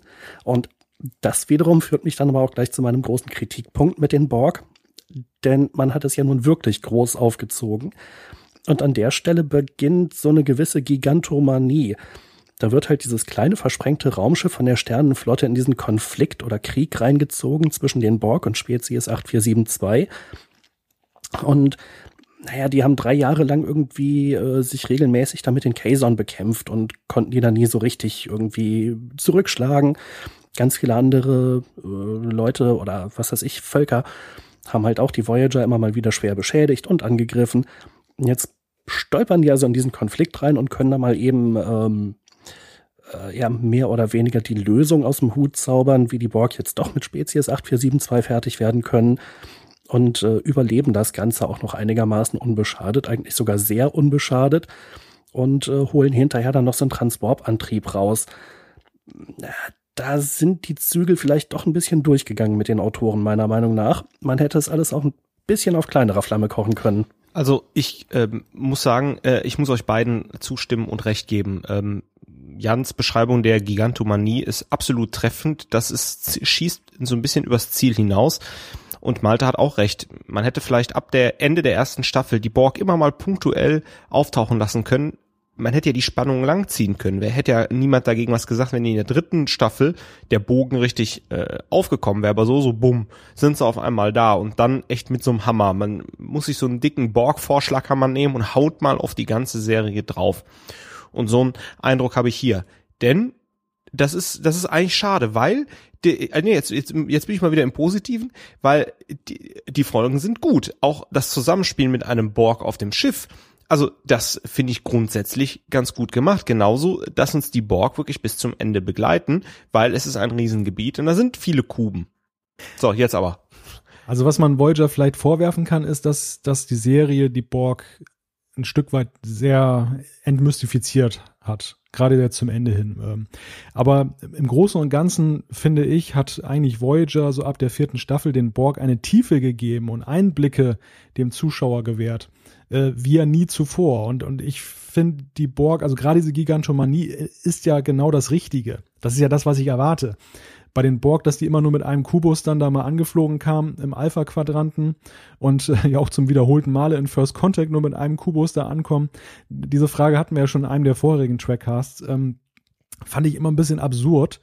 Und äh, hier kommt man ja wirklich mit dem Dampfhammer. Also die kommen ja, die, die Kuben kommt ja immer gleich mit drei Stück und dann fliegt mal ein Planet in die Luft und was da alles passiert. Und das ist ja eigentlich großartig. Also das ist so richtig spannend. Das ist auch so eine ganz neue Richtung, die man in Star Trek da auch mal hat und entwickelt.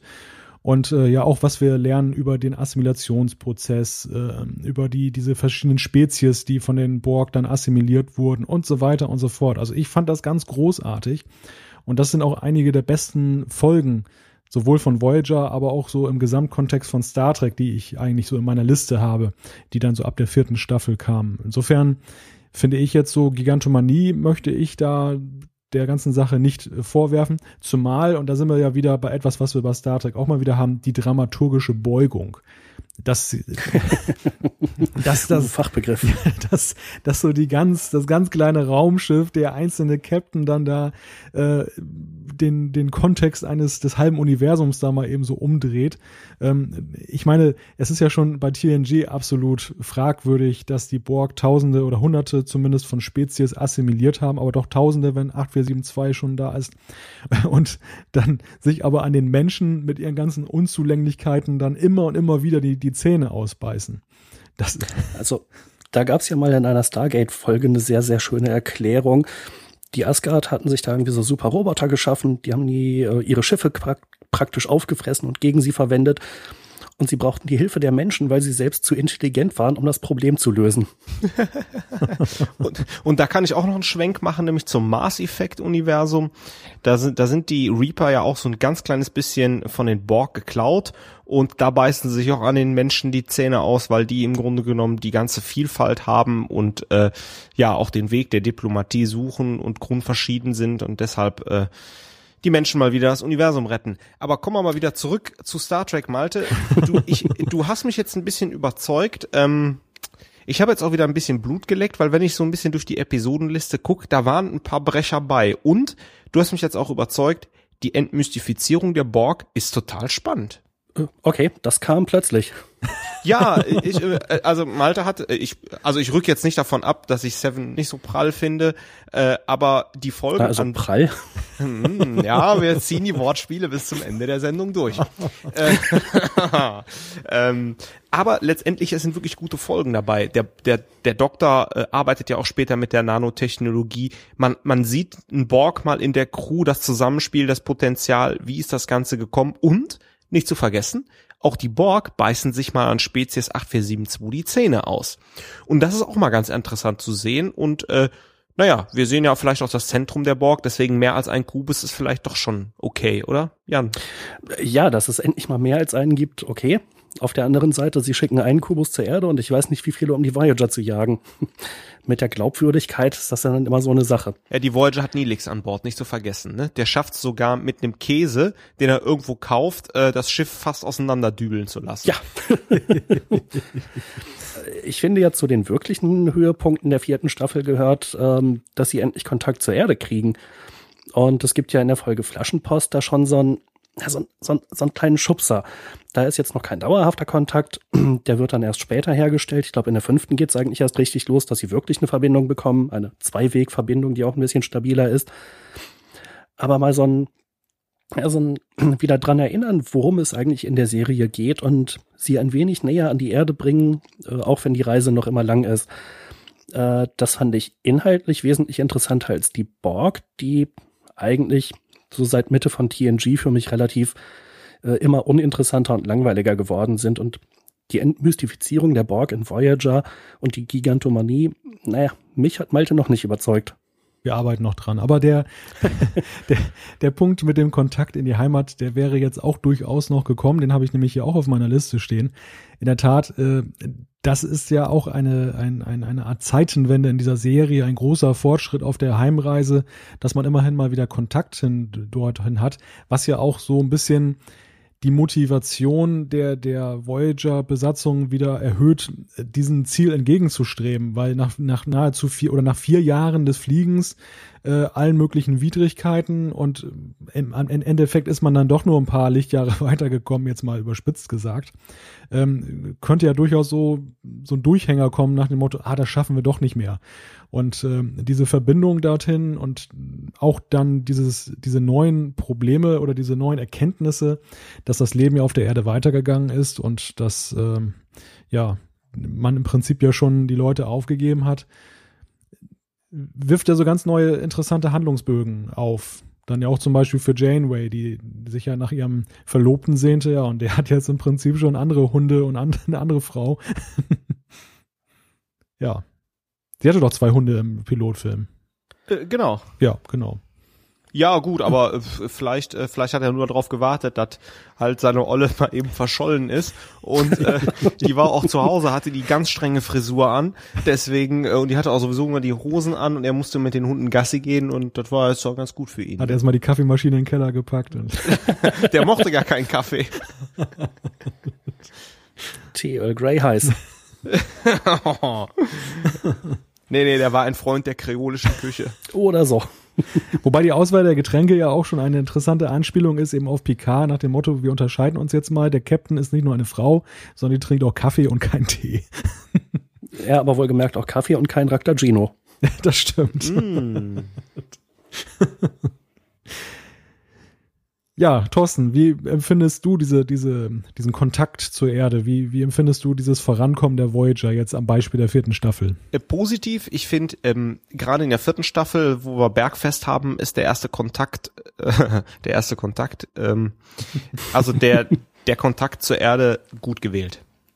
Ähm, ich muss auch sagen, ich glaube, bei Flaschenpost ist es so, ich habe es nicht mehr ganz auf der Kette, der Doktor hat, trifft irgendwie auf einen anderen Doktor oder so oder irgendwie sowas, ne? Genau, auf das, auf die Version 2.0 des MHN-Programms. Ah ja, stimmt. Und äh, ja. Da ist ja, das ist ja äußerst charmant, dass der Doktor als sehr starker Charakter die Voyager dann halt vertritt, ne? Also das ist ja mal ganz äh, interessant zu sehen. Ja sehr, ja. sehr schön ist ja auch die, die Folge in der vierten Staffel. Ich glaube, das war ja auch in der vierten Staffel, wo der Doktor 700 Jahre in der Zukunft in einem Museum dann äh, wieder aktiviert wird. Und ähm, dann geht es um die Frage, irgendwie das Passieren der Voyager dann durch diese, durch den Raum dieses Volkes dann und die haben halt, wie das in der Geschichtsschreibung manchmal so ist, eine ganz andere Sicht der Dinge. Und, und dann spricht man vom Kriegsschiff Voyager und das, das ist auch eine sehr lustige Episode, wie ich finde. Durchaus, wenn auch möglicherweise ein ganz klein bisschen inspiriert vom äh, Staffel, nee, vom Gesamtfinale von Babylon 5.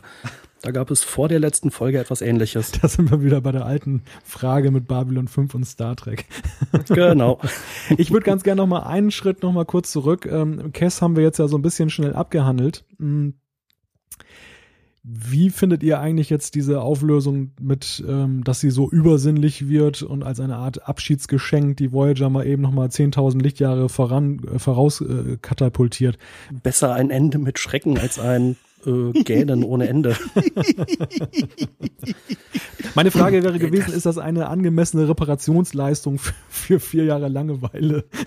nee, irgendwie auch nicht. Es war ja einfach äh, ungesehen, unvorhergesehen, äh, unsinnig. Äh, total bescheuerter Abschied. Äh, wir wissen nicht, was wir mit dem Charakter machen sollen, bloß weg damit. Äh, ja, assimilieren. Ja. Ja, das äh, wäre eine elegantere Lösung gewesen. Dann hätte man sie später irgendwann auch nochmal retten können und dann Kaffeekränzchen machen oder so. Und dann hätte die den Nilix mal wirklich auseinandergenommen. ja, ganz komischer Abschied. Aber der Aspekt mit dem, äh, sie kann da jetzt eben die, äh, die Voyager nochmal 10.000 Lichtjahre näher ranbringen, Äh, übrigens, möglicherweise war dies sogar eine Anspielung auf den Reisenden aus TNG. Denn äh, in der Episodenbeschreibung hattest du geschrieben, dass ein Leser uns darauf hingewiesen hat, ähm, dass Cass sich da so ähnlich auflöst wie der Reisende. Also das gibt möglicherweise da Zusammenhänge.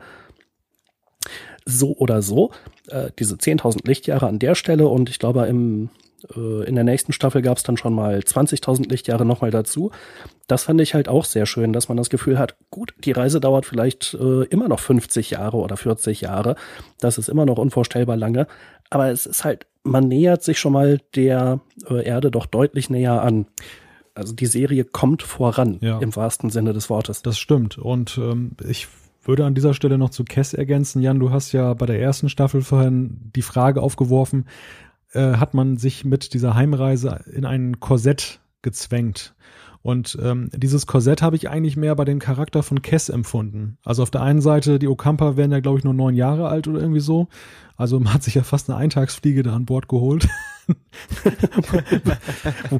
Woraus man ja auch erstaunlicherweise überhaupt nichts gemacht hat. Also ich mhm. finde dieses ganze Okampa-Thema, diese, diese Frage des begrenzten Lebensalters, ähm, diese, diesen Faktor, dass es, dass es eine Spezies des Delta-Quadrant äh, ist, ähm, Quadranten ist, da hat man, dieses Potenzial hat man eigentlich so ein bisschen verschenkt. Man ist dann ja so auf diese übersinnliche Schiene relativ früh gekommen, hat da aber auch so ein bisschen lieblos mit erst mit experimentiert und jetzt an der Stelle war es einfach eine elegante Ausstiegsklausel sozusagen, um sie nach dem Motto, wir haben jetzt eine neue Frau an Bord und äh, jetzt brauchen wir Cass nicht mehr und dann lassen wir sie mal übersinnig werden und äh, so ein bisschen wirkt ja diese Folge schon so nach dem Motto, mh, hm, ja, die, wir müssen jetzt dringend loswerden und sie, sie zerstört das Schiff durch ihre Übermacht. Aber äh, so richtig plausibel ist das ja irgendwie auch nicht. Ähm, Zumal bei dem Charakter.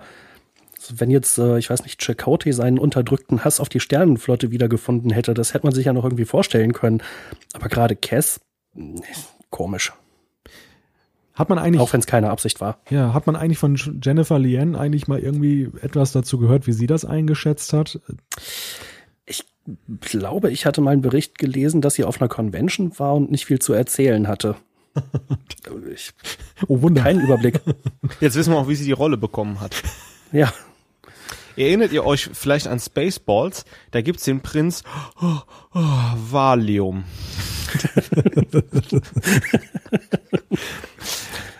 Lasst uns jetzt nicht zu tief in das Thema einsteigen. Zu dem Film fallen ein Jahrtausend Zitate ein. Oh nein, bitte nicht. Deshalb sage ich ja, kommen wir lieber gleich wieder zurück zu Star Trek. Noch ein Aspekt, den ich vergessen habe in Bezug auf Cass, das ist ja diese schwammige Beziehung, die sie da mit Nilix hatte. Also im Pilotfilm wirkte das so, als wenn die beiden ja so ein kleines Techtelmechtel miteinander hatten, sozusagen seine Freundin. Ähm, nachher wirkte das ja höchst platonisch, die ganze Geschichte. Also da ist man. Sogar Bitte? Platonischer als Riker und Troy, das will was heißen. Sie hätte mir wenigstens mal beim Kochen helfen können, aber. das wiederum habe ich nicht gesagt. Ja, also irgendwie, wenn, je mehr man darüber nachdenkt, desto mehr stellt man fest, dass Cass einfach irgendwie so ein Charakter war, aus dem man nichts gemacht hat und, und wo es auch, wo man irgendwie auch irgendwie nachher keinen Antrieb mehr hatte, irgendwas zu machen. Insofern finde ich aber ja es bewundernswert, dass man so konsequent war zu sagen, okay, schmeißen wir jetzt einfach aus der Serie raus. das hätte man ja in bei anderen Serien ja auch gern, manchmal bei manchen Charakteren gerne gesehen. Ja, wieso? Die sind noch, äh, Dr. Pulaski ist wieder abgedackelt. Wesley hat sich zu höherem Berufen gefühlt ja, das Einzige, was halt schade ist, dass halt Dex äh, abgenippelt ist, ne? Tja. Ja, aber all das ging ja nicht wirklich darauf zurück, dass die Charaktere, das heißt auch bei Pulaski, Pulaski? war der Charakter ja, war schon unbeliebt und wurde rausgeschrieben oder rausgeworfen, zugegeben. Aber bei, äh, bei Wesley und Dex war es ja halt so, dass die Schauspieler da vertragliche Schwierigkeiten verschiedener Natur hatten mit Paramount oder dem Studio. Also insofern nicht ganz vergleichbar, denn ich hätte zumindest nicht gehört, dass es Vertragsprobleme mit Jennifer, wie heißt sie, Lean oder Lian, äh, gab, sondern ich gehe davon aus, der Charakter wurde einfach rausgeschrieben, weil er langweilig war und die Autoren einfach nicht wussten, was sie damit machen sollen. Ja, und weil man eben Seven hatte und äh, wusste in dem Moment, jetzt ist erst recht kein Platz mehr für Cass da. Ja, aber das gehört ja zu den Dingen, die ich Voyager ganz besonders vorwerfe, dass sie mit den Charakteren insgesamt viel zu wenig gearbeitet hat, die Serie. äh, im Gegensatz zu Deep Space Nine, die immer mehr Charaktere dazugeholt haben. Und ich hatte nie das Gefühl, dass da jemand wirklich zu kurz kommt. Vielleicht Jake Sisko, okay. Aber äh, dann kam Quarks Bruder, dann kam Nock, dann kamen die Klingonen, Lita. Martok und äh, Garak. Genau, Lita kam dazu die Ferengi, selbst äh, äh, äh, wen hat mir noch äh, Weiyun, den Worta, Vedek Baral. Äh, man hat man hat mit einem riesigen äh, Ensemble aus Hauptdarstellern und Gästen unglaublich viel angestellt und bei jedem habe ich das Gefühl, der Charakter wurde wirklich entwickelt. Da fallen einem, ich weiß nicht, Zitate ein oder schöne Szenen oder Entscheidungen. Und bei Voyager habe ich bei vielen Hauptdarstellern das Problem, dass ich gar nicht weiß, wofür sie stehen. Wir hatten halt ja, Chakotay angesprochen, der die ganze Zeit ein bisschen langweilig ist und mit dem Auftreten von Seven of Nine eigentlich noch belangloser wird. Insofern glaube ich nicht, dass man Cass zwangsläufig hätte aus der Serie herausschreiben müssen, sondern auch mit mehr Schauspielern, mit mehr Darstellern kann man ja durchaus gute Geschichten schreiben. Äh, das Problem liegt halt nicht bei den Schauspielern, sondern bei den Autoren. Ja, aber hier, hier kommt dann einfach zum Tragen, ähm, Malte hat ja sehr richtig gesagt, am Anfang wurden die Charaktere scharf gezeichnet, man hat da halt sehr viel determiniert. Man hätte den Charakteren einfach auch noch mehrere dunkle Flecken und Ebenen geben müssen, die ähm, quasi der Zuschauer dann gemeinsam in der Serie entdeckt. Denkt mal an Garak oder denkt mal an, äh, an Gauron beispielsweise aus äh, TNG, was der auch für eine Wandlung durchmacht. Das war das Problem. Äh, Nilex war so der die gute Seele, so der äh, Schiffscounselor und Schiffskoch und so weiter. Und man hat halt wenig Dunkles ihm abnehmen können, weil auch der Charakter so angelegt war. Und Cass war einfach nur noch lieb und schön und hübsch. Und dann saß sie dann da und hat ein bisschen Unkraut gejätet und dem Blümchen beim Wachsen zugeguckt. und ähm, ja, das war halt einfach auch Chakoti, das war alles äh, Malte und naja. äh, du hast das schon gesagt, aber Jan auch, das war alles zu glatt, ging das ab. Aber und, ja. es gibt ja dann äh, dieses gezwungene, den Charakteren irgendeinen dunklen Fleck unterjubeln, die dann aus heiterem Himmel, ich weiß nicht, Albträume haben oder verschüttgegangene Erinnerungen, irgendwas ganz Schreckliches. Das müssen sie dann in einer Folge aufarbeiten und dann ist auch wieder alles schön. Ähm, also auch wenn man das bei Voyager versucht, finde ich, hat es ganz häufig nicht funktioniert oder war einfach nur totlangweilig und kam komplett unvorhergesehen. Äh, nicht immer. Es gab ja auch ein paar Handlungsbögen, beispielsweise um äh, Belana und ihre klingonische Herkunft, da hat man ja tatsächlich mal ein bisschen sinnvoll auch mitgearbeitet. Oder Tom Paris Degradierung. Ja, zum Beispiel. Oder auch Harrys Mangel an Beförderung. Harry wäre eigentlich so ein perfektes Opfer gewesen für so einen kleinen Assimilationsunfall, dass, ja. dass Seven dann ihn aus Versehen dann nochmal so in ihrer Startphase als Individuum dann mal eben noch so assimiliert hätte und dann hätte man da ja was draus machen können. Aber. Und quasi nochmal zu den Charakteren ja. und der Entwicklung eingehakt.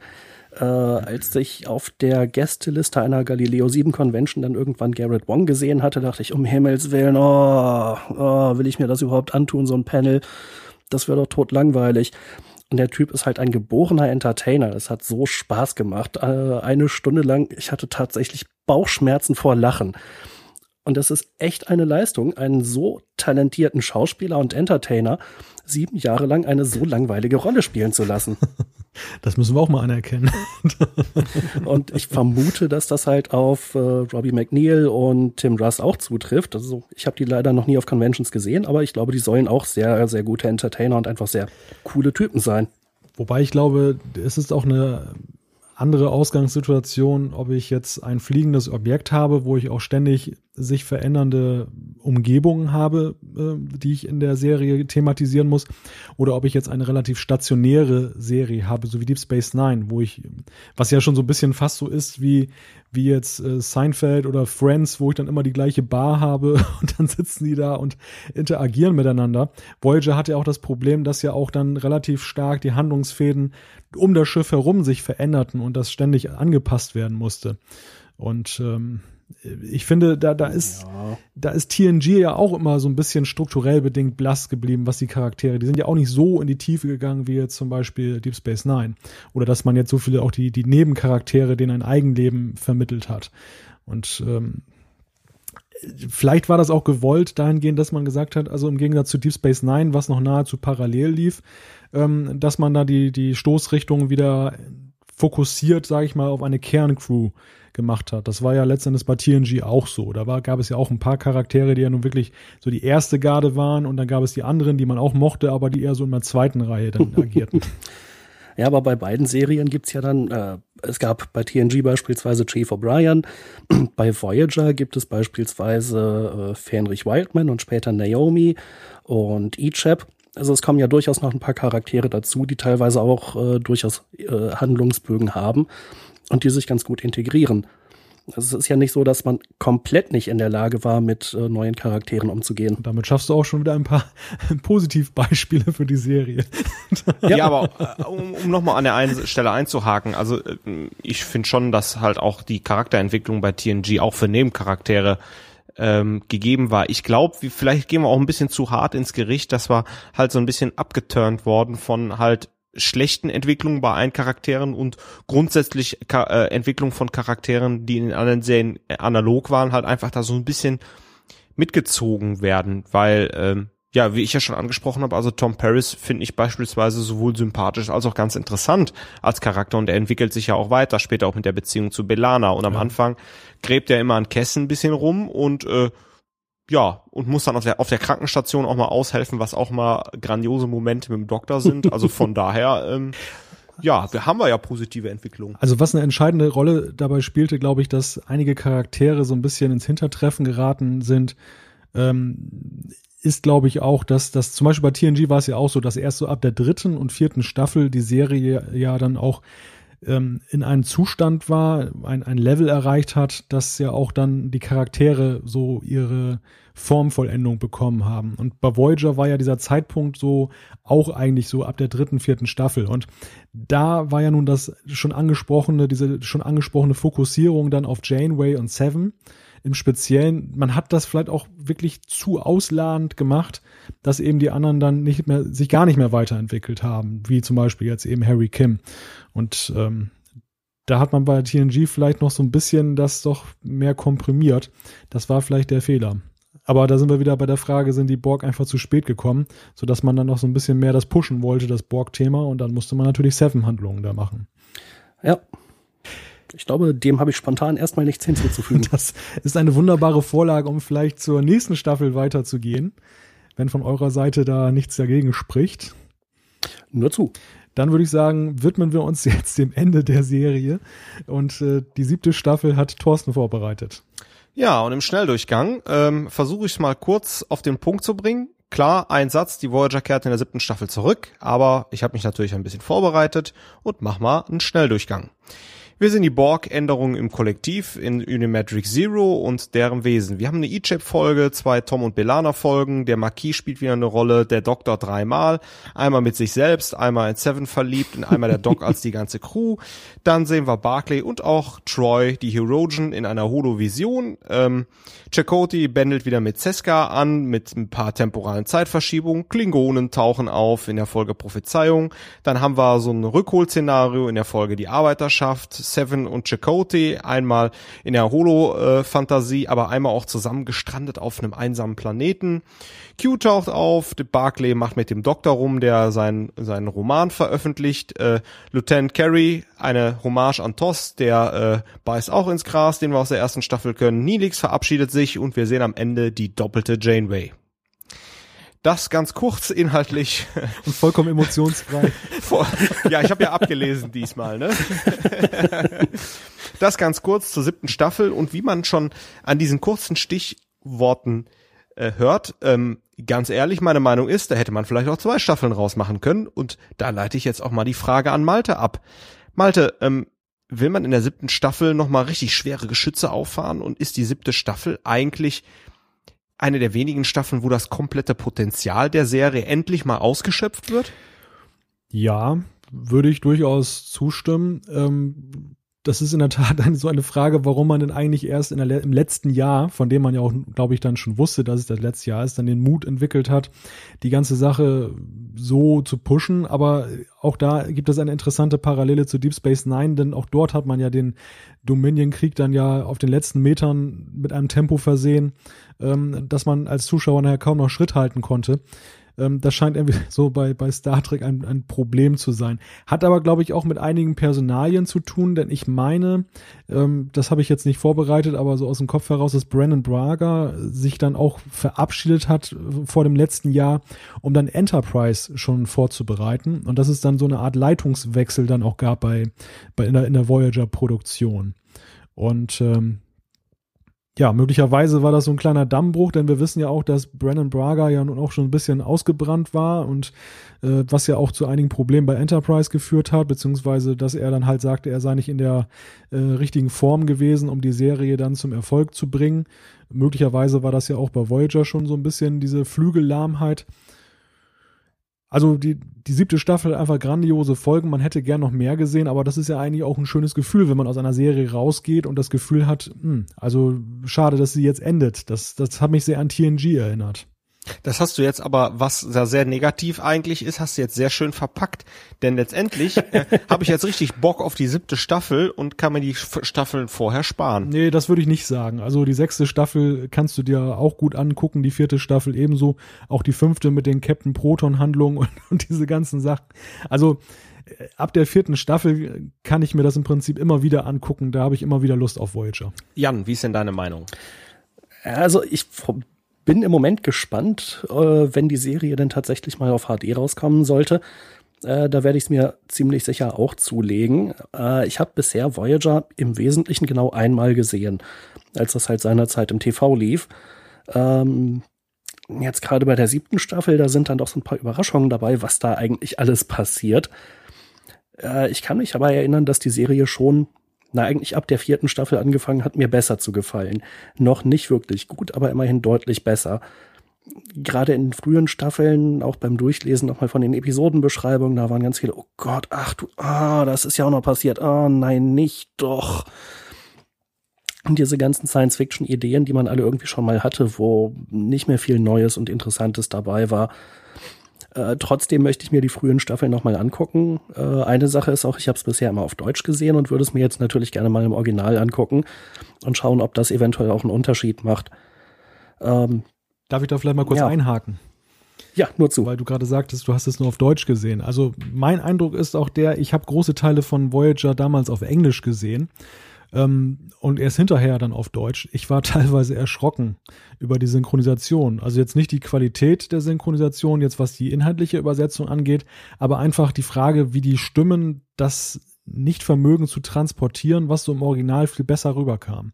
Gerade so bei Seven, gerade so bei Janeway, aber auch Shekoti wirkt im Deutschen noch, noch weichgespülter als am Original wirkt. Ähm, da fand ich einfach das Original, obwohl ich ja sonst äh, relativ gerne die deutsche Synchro äh, mir anhöre, angucke, fand ich das Original bei Voyager einfach deutlich besser und kann auch jedem nur ans Herz legen, sich das mal im Original anzusehen. Ja, okay, also dann habe ich ja etwas mehr Gründe, mich drauf zu freuen, wenn ich das dann mal mache. Allerdings mit einer möglichen HD-Veröffentlichung irgendwann in ein oder zwei Jahren geht es mir jedenfalls im Moment noch nicht so, dass ich mir jetzt dringend noch schnell die DVDs kaufen müsste. Okay, ähm, ja, dann kommen wir doch mal wirklich zum Ende. Wir sehen ja in der Folge Endgame, beziehungsweise im deutschen Endspiel, wie die Voyager letztendlich nach Hause kommt. Ähm, ich habe es ja gerade schon angedeutet, wir haben es mit der doppelten Janeway zu tun, natürlich noch mit einer Zeitverschiebung. Ähm, ganz allgemein, ist die letzte Folge ein würdiger Abschluss für Voyager, Jan? Was sagst du? Ich glaube, wir haben das vorhin schon gesagt. Es wäre ja viel schöner gewesen, wenn man äh, diese Heimreise, meinetwegen auch eine bombastische Heimreise, äh, früher gehabt hätte, um dann zu gucken, wie geht's eigentlich anschließend weiter, wie werden die Charaktere oder die, die äh, Figuren äh, in die Sternenflotte integriert oder müssen sie möglicherweise wieder in den Knast zurück. Äh, ich habe von der letzten Folge eigentlich primär in Erinnerung, dass sie relativ ja, bombastisch war und äh, dass die Gigantomanie noch ein bisschen weiter ausgeufert ist. Die Voyager mit Borg-Modifikationen. Mir hat's nicht so besonders gut gefallen, aber immerhin Danach war die Voyager zu Hause, das, äh, die Reise war abgeschlossen. Da konnte man jetzt einen Haken, einen Strich drunter machen und okay, da habe ich mich jetzt sieben Jahre lang teilweise durchgebissen, teilweise hat es sehr viel Spaß gemacht. Aber ach, das war's jetzt. Dann hoffentlich wird die nächste Serie besser. ich will die Serie nicht schlecht machen, es war eine ganze Menge Entwicklung drin. Aber das, auch das Finale konnte mich leider nicht begeistern. Ja, aber da muss ich jetzt mal doch einhaken, weil ich finde, dass das schießt über das Ziel hinaus. Also so schlecht oder überhaupt habe ich Voyager nicht so schlecht, in keiner Weise so schlecht empfunden, dass ich das Gefühl hatte, erleichtert zu sein, dass die Serie endlich vorbei war. Ich meine, dass man möglicherweise an der einen oder anderen Stelle Steigerungspotenzial sieht, das ist auch vielleicht einfach geschmacklich nicht so das Star Trek war, was man sehen wollte. Äh, das, ich meine, Voyager hat sich ja vor allem ja auch getrennt so von, von der klassischen TNG Enterprise. Ähm, man ist aus dem Alpha-Quadrant rausgegangen. Es war ja schon ein, ein Experiment, mal so eine Serie so anders aufzuziehen. Und ähm, ich glaube, da haben die Produzenten irgendwie auch nicht so richtig eingepreist, dass das auch polarisiert und dass da irgendwo auch einfach, unabhängig wie gut die Serie ist, einfach auch ein paar auf der Strecke bleiben, ein paar Fans und einfach den Weg nicht weiter mitgehen. Man hat zu sehr darauf geschielt, einfach alle rüber zu retten und ähm, zu wenig sich dann da letztendlich dafür eingesetzt, neue Fans zu gewinnen für dieses, diese neue Art von Format. Und da sind wir ja auch wieder, wieder bei der Frage, wagte man zu wenig? Ja, man wagte zu wenig. Man hat es ja nachher ab der vierten Staffel gemacht auch ja zum Beispiel die Frage, wie äh, brutal die Borg dann letztendlich dargestellt wurden. Eine wesentlich plausiblere Darstellung, finde ich, als bei den vorherigen Serien. Aber das hat man einfach zu spät gemacht und dann ja auch in der siebten Staffel dann noch relativ viel gemacht. Auch ja Comedy-Folgen. Ich finde ja, Voyager hat ja eine, einige der lustigsten Folgen wirklich von Star Trek. Wenn ich zum Beispiel an diese Folge Orsa Orsa denke da mit dem, mit dem Holodoc, wo er da so sein eigenes Programm strickt da, wo, wo dann Lieutenant Paris als Lieutenant Marseille dann dargestellt wird und Chakoti ist Weltklasse. ist dann total im ganzen Gesicht tätowiert und hat einen Zopf und so weiter an und dann der, der wo dann Paris dann nachher das Programm ändert und der Holodoc dann auch so be bekloppt dann da dargestellt wird ich habe Tränen gelacht. Ich habe wirklich Tränen gelacht. Und ja, es gab großartige Folgen, äh, großartige Comedy-Folgen, aber die haben eigentlich immer nur funktioniert, wenn der Doktor im Mittelpunkt stand oder der Doktor und Seven. Ja gut, das ist ja aber ja egal, in welcher Konstellation es funktioniert. Ich meine, Fakt ist, es hat überhaupt funktioniert und das war ja im Prinzip so eine ganz andere Richtung. Bei, bei Deep Space Nine gab es auch mal was zu lachen, aber bei bei TNG waren ja die Lacher eher so unter der Bettdecke. Das war ja jetzt nicht das Hauptmotiv der, der Folgen, sondern ähm, so Slapstick war ja, spielte nicht die erste Geige, das war ja eher mal ernsthaft. Und da hat Voyager einfach auf den letzten Metern noch so einen neuen Weg eingeschlagen und das hätte man eigentlich noch viel häufiger machen können. Warum denn kein nicht eine Sitcom im All? ja gut, ist nicht unbedingt, was man erwartet, aber wenn es funktioniert, klar. Ähm ich stimme auch zu, da waren sehr schöne Folgen dabei, beziehungsweise auch die Captain Proton Abenteuer habe ich insgesamt sehr gut in Erinnerung. Ähm, jetzt aber vielleicht noch mal äh, eine Frage, ein ganz anderer Aspekt. Ich fand, es gab sehr viele interessante Episoden in der siebten Staffel zum Thema Holodeck und Hologramme. Äh, wenn ich da an die Herogen-Folge denke oder Seven, die sich ja auch in dieser Holo-Fantasie mit Chakoti flüchtet. Oder natürlich auch die eine oder andere Doktor-Folge. Ähm, Author Author wurde ja gerade auch schon angesprochen, also auf Deutsch die Veröffentlichung. Ähm, Malte, ähm, war das auch noch ein schönes tragendes Thema? Das Holodeck hat ja immer wieder Anlass gegeben, ähm, Folgen draus zu drehen und Handlungsbögen. Ähm, Voyager hat das natürlich gerade vor dem Hintergrund des Holodocs ja sehr weit getrieben, mehr als mehr als die anderen Serien das betrieben haben und ich fand das eigentlich ganz schön. Also ich mochte das sehr gerne, die, diese Frage auch mit dem Holodeck, die so ein bisschen auszubauen, ja. Wobei natürlich das Holodeck eigentlich auch schon ziemlich abgenutzt äh, ist als Handlungselement. Aber ja, ich meine, wenn es funktioniert, warum nicht? Äh, Vic Fontaine und die Holosuite, das war auch eine der großartigsten Ein Erfindungen bei DS9. Aber und, äh, interessant ist ja, dass ja bei Star Trek Hologramme, sobald sie im Langzeitmodus aktiviert sind, immer ein Eigenleben entwickeln. wir erinnern uns an Vic Fontaine, ja. der Holodoc, der Leonardo da Vinci in, in, in Voyager, der entwickelt auch, glaube ich, in irgendeiner Folge ein Eigenleben. Ähm, bei das brauchte er, weil er später als ähm, Gimli keins mehr hatte. ja. Bei TNG gab es da auch schon, glaube ich, irgendwelche Eigenleben auf dem Holodeck. Also das ist irgendwie. Ja, die äh, die ganz laszive, die Riker da schöne Augen macht. Wie hieß die nochmal? Ja. Minuet. Genau. Minuet, danke. das scheint so ein Dauer, ein, so, sozusagen ein Bug in einem Betriebssystem vom Holodeck zu sein. ja, aber wir fallen nicht drauf rein. Du bist jetzt der Erste, der das bemerkt. Und äh, ja, äh, mir ist es nie negativ aufgefallen. Ich wäre auch immer in denselben Trick reingefallen. Dann, ja. ja, so ein gewisses Muster zeichnet sich im Laufe der Zeit schon ab. Und offensichtlich kriegen sie den Bug ja auch nicht behoben. Hat Nein, Microsoft das etwa programmiert? Malte hat den Star Trek Bug als erstes entdeckt. Ja, ist ja okay. Thorsten, eigentlich wollte ich nur, dass du Voyager-Fan wirst, nicht, dass du Malte-Fan wirst nach dieser Folge. die, die nachfolgende Antwort möchte ich nicht zu Protokoll geben. Ja, ähm, habt ihr sonst noch was zur siebten Staffel zu sagen? Äh, ich habe sie nicht wirklich vor Augen, was da so alles passiert ist. Nur, dass es, glaube ich, relativ schnell ging. Ähm, ja, spontan fällt mir eigentlich gar nicht so richtig viel ein dazu. Nach deiner Inhaltsangabe, Thorsten, ist ja kaum noch was hinzuzufügen. Du hast ja alle Details und Auftritte extra äh, wirklich im Detail dargestellt. Also im Ergebnis einfach, die siebte Staffel ist mir gut in Erinnerung geblieben. Und ähm, vielleicht noch zu der Frage mit dem Abschluss, also da bin ich dann auch auf Jans Seite, aber das hatten wir vorhin ja auch schon festgestellt. Es ist wirklich schade, dass es so abrupt endet. Und ähm, man hatte sich ja augenscheinlich Gedanken gemacht darüber, wie man die Serie enden lässt. Also das kam jetzt dann nicht so abrupt. Man hat ja zum Beispiel Nilix dann ja kurz vorher dann ja auch schon von Bord der Voyager verabschiedet, obwohl ich es eigentlich auch ganz sympathisch gefunden hätte, wenn er sich entschieden hätte, mit in den Alpha-Quadranten zu reisen. Ähm, aber das ist so wirklich, die, also Endgame finde ich toll als Folge, hat mir sehr gut gefallen. Da bin ich jetzt auch einfach, da gehe ich jetzt auch durch die Gigantomanie, das hat mir zugesagt. Schade ist, wie gesagt, dass es dann mehr oder weniger im Abspann untergeht, ähm, wie es denn dann auf der Erde dann für die Voyager-Besatzung dann endet. Ich glaube, wir sehen dann, glaube ich, noch die Voyager, wie sie dann irgendwie an der Golden Gate Bridge da lang fliegt und so ein bisschen Feuerwerk ist.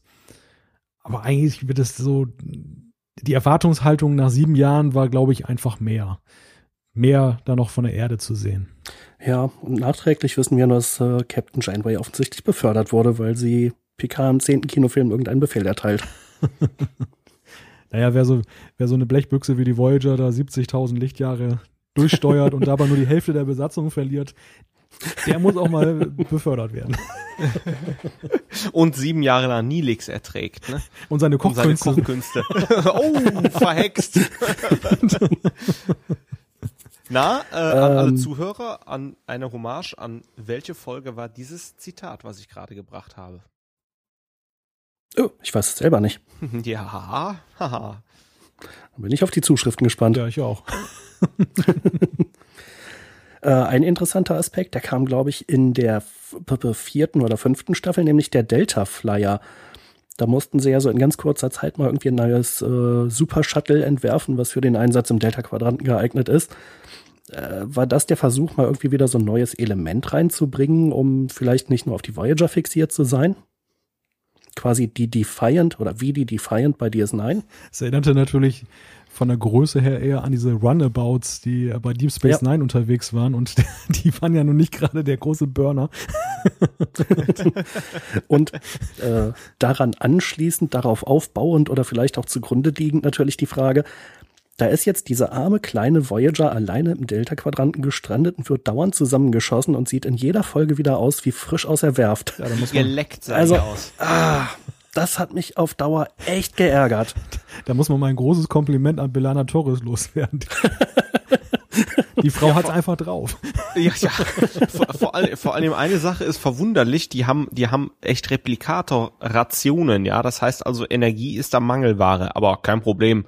Mal neue Schotten, blank polierte Hülle, das Material für den ganzen Delta-Flyer, äh, dafür ist genug da, überhaupt kein Problem. Ersatzteile haben wir genug. Mir fällt gerade ein, dass bei Nilix in der Küche wahrscheinlich auch der Satz, das geht runter wie Öl, ganz anders zu interpretieren Aber das war so als Exkurs. Ja, gut, ich meine, da sind wir wieder bei der dramaturgischen Beugung. ja. Und äh, so eine Sache beim ja, Überfliegen der Episodenbeschreibung hatte ich dann den Eindruck, so ganz wollte man sich vom Alpha-Quadranten dann doch nicht lösen, weil es erstaunlich viele Begegnungen gibt im Lauf der Zeit. Ich habe mir mal ein paar rausgesucht. Oh Gott. also Ende der ersten Staffel oder Anfang der zweiten, je nachdem die Folge die 37er. Da wurden halt irgendwelche Leute im Jahr 1937 entführt von irgendwelchen Aliens und in den Delta-Quadranten gebracht, wo zufällig die Voyager vorbeikommt. Äh, dann gäbe es den, die das Dreadnought, irgendeine so kardassianische denkende Bombe, die rein zufällig da gerade im Delta-Quadranten gestandet ist und die Voyager kommt vorbei. Ähm, Chakotay trifft da irgendwelche Indianer, die wohl ihre Ursprünge auf der Erde haben. Ähm, und dann kommt Tuvok irgendwie durch den gleichen Nebel, wo er irgendwie als junger Kadett auf der Enterprise B schon mal durchgeflogen ist. Ähm, die Ferengis aus dem Basan-Wurmloch äh, aus stopp, der TNG-Folge der äh, Enterprise Ja, ja, B, ja. war das nicht die Excelsior? Hat der nicht Ah, auf, ja, äh, das haben wir mal, äh, Aber der, der Hinweis ist insofern nicht ganz falsch, weil ja Tuvok ja auch als Vulkanier, aber nicht als Tuvok, glaube ich, auf der Enterprise B in Generation zu sehen ist. Ja, genau. Deshalb wahrscheinlich dieser Denkfehler. Ja, das kann sein. äh, und beides ist natürlich die gleiche Schiffsklasse. Excelsior-Klasse. äh, das Wurmloch aus dem Basanhandel mit den beiden Ferengi, das war ja noch, okay, das äh, führte in den Delta-Quadranten, das war fast so offensichtlich wie die Borg, dass man daran vorbeikommen würde. Ähm, dann treffen die halt äh, schon in der dritten Staffel in der Folge die Kooperative auf irgendwelche assimilierten Borg und oder beziehungsweise Borg, die jetzt gerade aus dem Kollektiv wieder raus sind. Und da sind irgendwie offensichtlich auch ganz viele dabei, die schon mal äh, aus dem Alpha-Quadranten kommen. Äh, und natürlich Seven of Nine. Rein zufällig wurde sie von den Borg äh, in den Delta-Quadranten äh, gebracht, beziehungsweise rein zufällig ist es halt ein Mensch. Also äh, für meinen Geschmack schon ziemlich viele Begegnungen mit dem Alpha-Quadranten, die eigentlich gar nicht nötig gewesen wären, wenn man doch seine Serie so weit weg ansiedelt. Ja, aber da sind wir vielleicht bei der Komponente, die wir jetzt noch gar nicht angesprochen haben in diesem Trackcast, dass ja Voyager unter einem enormen Quotendruck auch stand. Also Voyager hätte ja beinahe das Schicksal ereilt, das war, stand immer wieder zur Diskussion, wenn ich mich richtig erinnere, wie das, was äh, Enterprise passiert ist, nämlich die vorzeitige Absetzung, weil die Quoten einfach immer problematisch waren. Das hatte verschiedene Gründe. Das hatte vielleicht was damit zu tun, dass eine gewisse Star Trek-Müdigkeit schon einkehrte. Das hatte vielleicht sicherlich auch was damit zu tun, ähm, dass es nicht jedem gefiel. Es hatte aber vor allem auch etwas damit zu tun, dass ähm, Voyager ja die sozusagen die die äh, Flaggschiff-Serie war äh, für das neue Network namens UPN. Also man muss ja kurz zum Hintergrund erklären, in den USA ist das ja nicht so wie bei uns, wo man so die Sender hat, ARD, ZDF und, und RTL Sat 1, sondern da gibt es die sogenannten Networks, NBC, ABC, CBS und so weiter. Und die stellen eine Art Rahmenprogramm zur Verfügung, wo dann halt die ganze Entertainment-Schiene drin ist und Hauptnachrichten und so weiter. Und dann gibt es lokale Stationen, die meist kryptische Namen haben und die schließen dann Verträge mit diesen Networks. Also die zeigen dann halt um 20 Uhr dann halt Voyager und um äh, 22 Uhr ihre Lokalnachrichten oder um 18 Uhr auch schon und so weiter. Und UPN war halt ein ganz neues Network, was natürlich noch kaum Verbreitung erst anfangs auch hatte in den USA, auch sehr damit kämpfte, weil halt die meisten halt die etablierten Networks äh, gewählt haben, die meisten lokalen Stationen und UPN war dann halt, äh, auf UPN war dieses Flaggschiff dann Voyager. Ähm, während Deep Space Nine und äh, TNG in Syndikation gezeigt wurden. Was heißt das? Syndikation, das heißt, Paramount hat die Serie verkauft an diese lokalen Stationen und die haben das dann so in ihr eigenes Programm halt mit reingenommen. Das war dann nicht so Network gebunden. Und dadurch hat man natürlich auch relativ schnell eine relativ große Verbreitung in den USA gehabt und dementsprechend natürlich auch mehr Marktanteil. Und ähm, deshalb auch so ein bisschen mein Ansatz, dass Voyager so ein bisschen auch stellvertretend für dafür leiden musste, dass UPN einfach auch nicht der Burner war. Ich glaube, UPN ist auch dann irgendwann auch eingestellt worden. Also die, die, das ganze Konzept, ein eigenes Network aufzumachen, war eigentlich ein totaler Flop. Und Voyager ist dann halt immer mehr unter Druck geraten, weil dann halt die Quoten nicht stimmten und dann wurde immer mehr gepusht und dann dann sind natürlich auch solche Verrenkungen entstanden, dass man halt doch dann wieder den Bezug zum Alpha-Quadranten herstellen wollte, dass die Serie dann, dass in der Serie auch das Ruder mal rumgerissen wurde und das möglicherweise, wie ich schon sagte, einfach auch zu Unrecht. Ja, dann wäre natürlich noch eine interessante Frage, wie viel Einmischung hat es eigentlich von oben gegeben? Denn ähm, da gab es, glaube ich, bei Paramount im Laufe der Zeit auch einige größere ja, Veränderungen. wo anfangs bei TNG Roddenberry halt äh, das Sagen hatte und später Rick Berman und bei den späteren Serien wurde die Einmischung, die die Autoren hatten, äh, im Prinzip immer stärker, wo also Paramount vorgegeben hat, dieses und jenes macht ihr jetzt bitte so und den Plot finden wir doof und der Charakter kommt weg und äh, das das muss so und so gemacht werden. W wisst ihr da irgendwas, inwiefern das bei Voyager auch schon zutraf? Das ist mir jetzt im Detail nicht bekannt, aber ein Problem und vielleicht war das auch eine Folge ähm, von Einmischung, war ja definitiv, dass ja in, im Produzententeam beziehungsweise in, in den Autorenteams dann halt auch einige Veränderungen dann halt waren. Ich meine auch äh, von der vierten auf die fünfte Staffel. Man riss dann das Ruder auch dahingehend rum, dass man dann wieder mehr Einzelepisoden machte, also in sich geschlossene. Ähm, wohingegen ja zum Beispiel Deep Space Nine ja nun sehr stark diese durchgehenden Handlungsfäden da betont hat. Ähm, das bringt natürlich auch mal ein bisschen Unruhe in so eine Serie rein und da lässt es sich natürlich auch schwieriger dann äh, perspektivisch und übergreifend, episodenübergreifend planen, wenn da halt ständig irgendwelche Veränderungen sind. Markant ist ja zum Beispiel auch, zwischen vierter und fünfter Staffel gab es keinen Cliffhanger. Stimmt. War mir jetzt gar nicht so ja. aufgefallen. Ja, aber stimmt. Dafür durchaus eine interessante Folge als Abschluss der vierten und eine andere interessante als Beginn der fünften.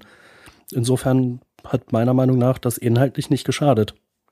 Nee, das nicht, aber ich meine, es war, glaube ich, auch Ausdruck davon, dass es da auch wieder irgendwelche Umwälzungen gab und dann hat man einen auf den Cliffhanger verzichtet, den man ja später wieder hatte. Dann äh, Unimatrix Zero gab es dann ja noch dann zwischen sechster und siebter Staffel. Und davor Scorpion war ja auch ein Cliffhanger und ansonsten hat man ja eigentlich in Star Trek-Serien fast durchgehend Cliffhanger dann immer gehabt zwischen den mhm. Staffeln. Mhm. Was ja eigentlich auch üblich ist, weil man ja am Ende der Staffel immer schon so ein bisschen die Spannung aufbauen will, oh, wie könnte es denn weitergehen im nächsten Jahr? Ja, klar. Das Konzept ist ja eigentlich auch recht logisch und naheliegend. Obwohl meistens der zweite Teil, wie wir ja schon festgestellt haben, dann häufig enttäuscht über vielen Serien. Durchaus. Äh, ich habe gerade noch mal gespickt, zwischen der fünften und sechsten Staffel gibt's noch den Equinox, Zweiteiler und Cliffhanger. Ja, genau, stimmt, richtig. Aber ich hätte es zugegebenermaßen nicht auswendig gewusst. Äh, ja, ansonsten wäre natürlich noch zu erwähnen Barclay und äh, Troy. Das fand ich zum Beispiel eine total coole Idee, dass man die beiden in die Serie integriert hat beziehungsweise integriert, dass sie jedenfalls des Öfteren als Gäste dabei waren und den Kontakt quasi zur Erde zum Alpha-Quadranten hergestellt haben. Obwohl ich ja eigentlich der Voyager-Befürworter bin, muss ich immer einwenden, dass man natürlich mit Troy in ein Setting von Lame Ducks noch eine Lame Duck eingebaut hat. Aber was, was Barclay, was Barclay angeht, gebe ich dir recht. Also der hat das Ganze doch dann, der war eine Bereicherung auf jeden Fall für Voyager. Gut, darauf können wir uns auf jeden Fall einigen. Wobei dann, also hier muss ich ja sagen, hier gefällt mir Troy ja ganz gut, genauso wie äh, im Finale von Enterprise, jedenfalls in der TN, in dem TNG-Handlungsbogen. Ähm, ja. Also von daher, äh, da passt's irgendwie wieder. Also sie hatte ja endlich was zu tun. Genau, sie spielte mal eine Rolle. Sag mal, gibt's eigentlich einen Trackcast, wo Troy äh, mal gut wegkommt? Eigentlich komisch, äh. weil irgendwie ich mag sie, aber es, ja, ich weiß auch nicht. Irgendwie, Dir fällt nichts Gutes ja, ein. Mich fällt einfach nichts Gutes ja auch, ein, ich weiß auch nicht. Ganz häufig gibt's ja auch einfach nicht viel Gutes zu sagen über ihren Charakter im Laufe von sieben Jahren TNG. Da muss man ja auch die Autoren kritisieren, dass man sich so einen Charakter dahin holt und in der ersten Staffel war es ja sowieso alles noch viel schrecklicher. Captain, ich spüre dieses und jenes. Ich spüre Freude. Es hat sich ja verbessert, aber äh, teilweise fehlte sie auch einfach komplett und jetzt hat sie halt endlich mal richtig äh, große Handlungsanteile. Spannend. Insofern. Ja. Dann habe ich noch einen Karlauer. Alles schon gut. Äh, Captain, oh, Captain, ich spüre Wut und Hass. Hm, wo kommt das denn jetzt her? Worf, ein Meter dahinter, halt endlich deinen Mund. Spannend wäre ja jetzt, was sie bei uns spürt, was die abschließende Bewertung von Voyager angeht. ich vermute, wir haben uns alle gegenseitig nicht so richtig ähm, äh, zu einer positiveren oder auch negativeren Betrachtung beeinflussen können, oder? Doch, ich hatte den Eindruck, dass bei Thorsten schon so ein bisschen positivere Tendenzen festzustellen sind. Doch, doch, der Malte hat mich weich gekocht. Ich meine, an einigen Stellen überzeugt. nein, nein, ich sag mal, ab vierter Staffel, ähm, och nee, vielleicht schaue ich dann doch noch mal rein. Wird ja im Moment auf Sci-Fi, glaube ich, wiederholt aber irgendwie verpasst Ganz ehrlich, was, was hast du Thorsten versprochen? Du gibst ihm auf einer nächsten Convention ein Bier aus, oder? Äh, eins. Ein Kölsch, wenn überhaupt. das geht jetzt runter wie Öl. ja. Ein Gruß an alle bingo -Spieler. Keine weiteren Fragen, euer Ehren.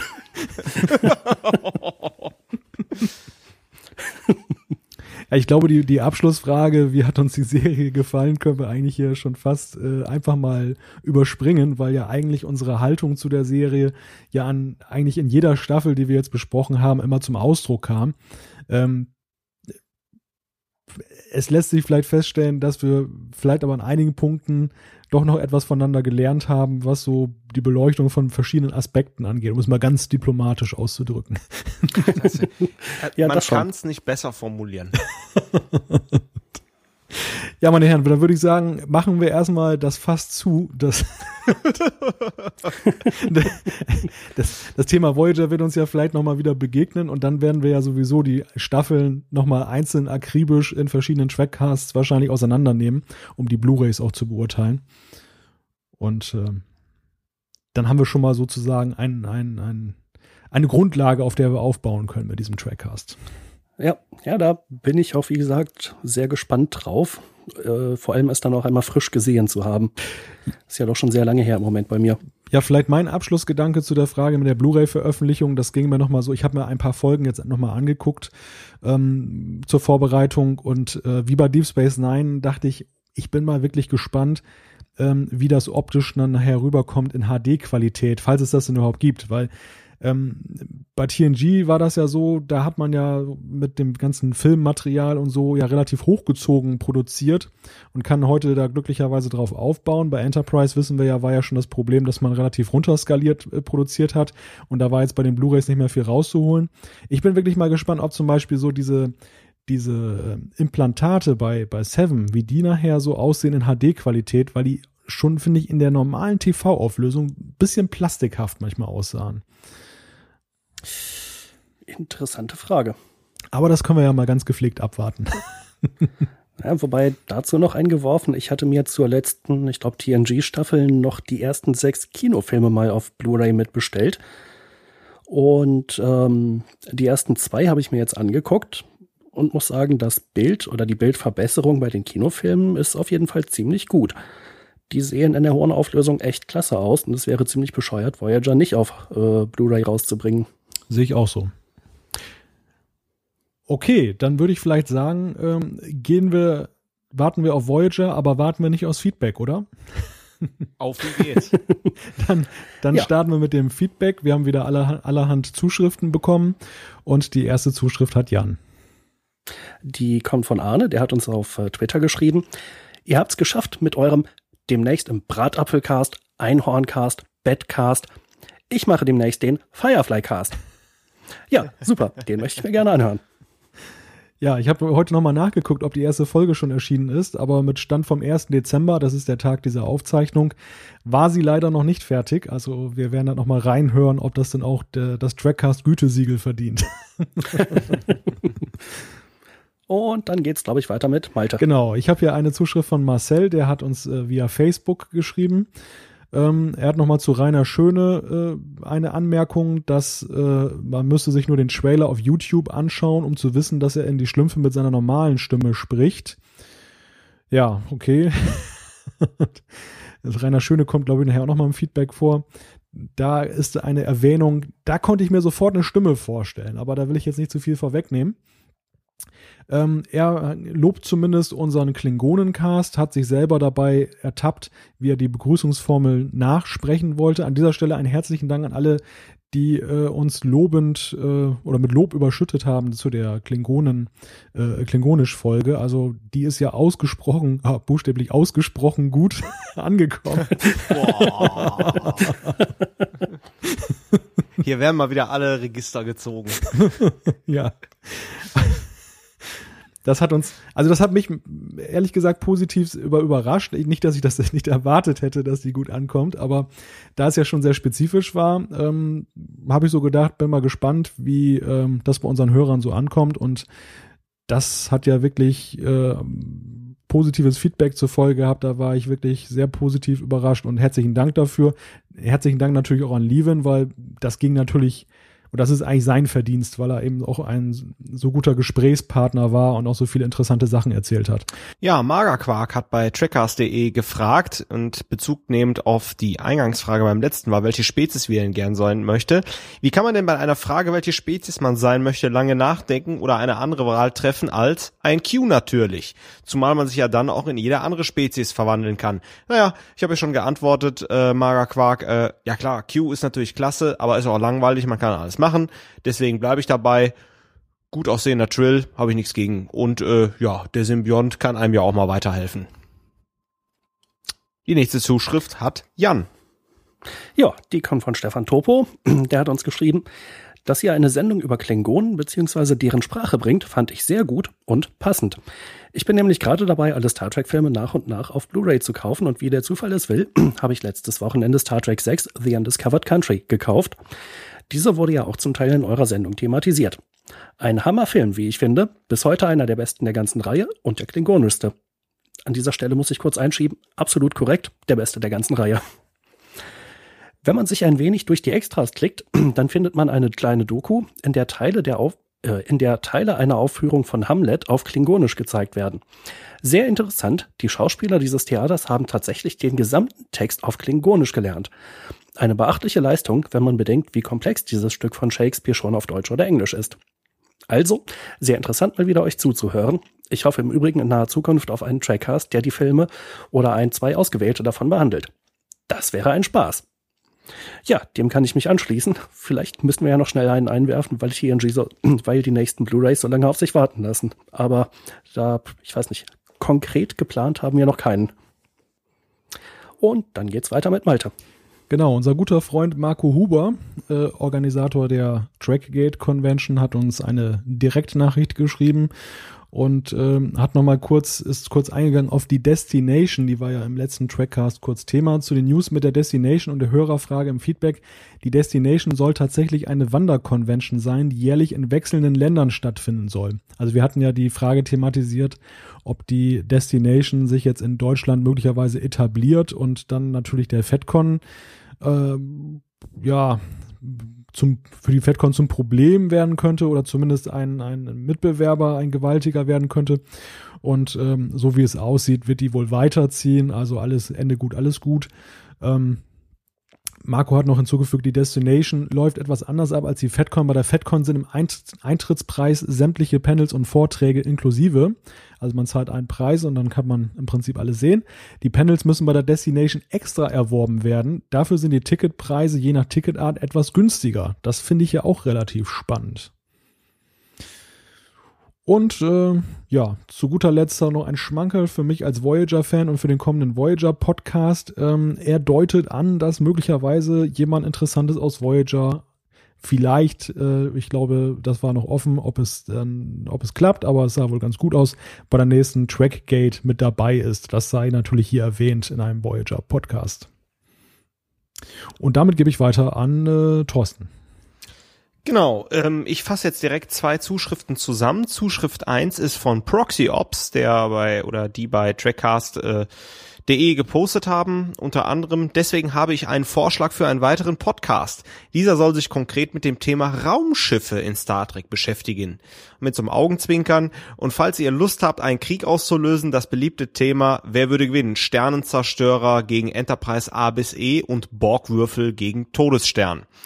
Ähm, ich musste ja auch kurz schmunzeln. Ähm, in dieselbe Kerbe haut auch der äh, Hiltibold äh, rein, beziehungsweise Richard. Ähm, äh, Gerade bei Star Trek ist man puncto Schiffsdesign einen ganz eigenen Weg gegangen, der sich stark und wohltuend von anderen Sci-Fi-Serien und Filmen unterscheidet. Ja, Jungs, ähm, eigentlich gar nicht so eine schlechte Idee. Ähm, allerdings weiß ich nicht, ob das genug ähm, ja Diskussionsstoff für äh, für eine ganze ähm, Sendung bietet und bei den äh, Antrittsversuchen äh, Todesstern gegen Borgwürfel, äh, wir können es vielleicht in Lego noch nachbauen, aber äh, letztendlich ähm, weiß ich nicht, ob wir uns da so einig werden. Aber vielleicht äh, an euch zwei und auch an unsere Zuhörer habe ich zwei Zitate, die sich mit Raumschiffen beschäftigen. Ich denke, ihr werdet es leicht rausfinden. Zitat Nummer eins. Tapferes kleines Schiff. Klein.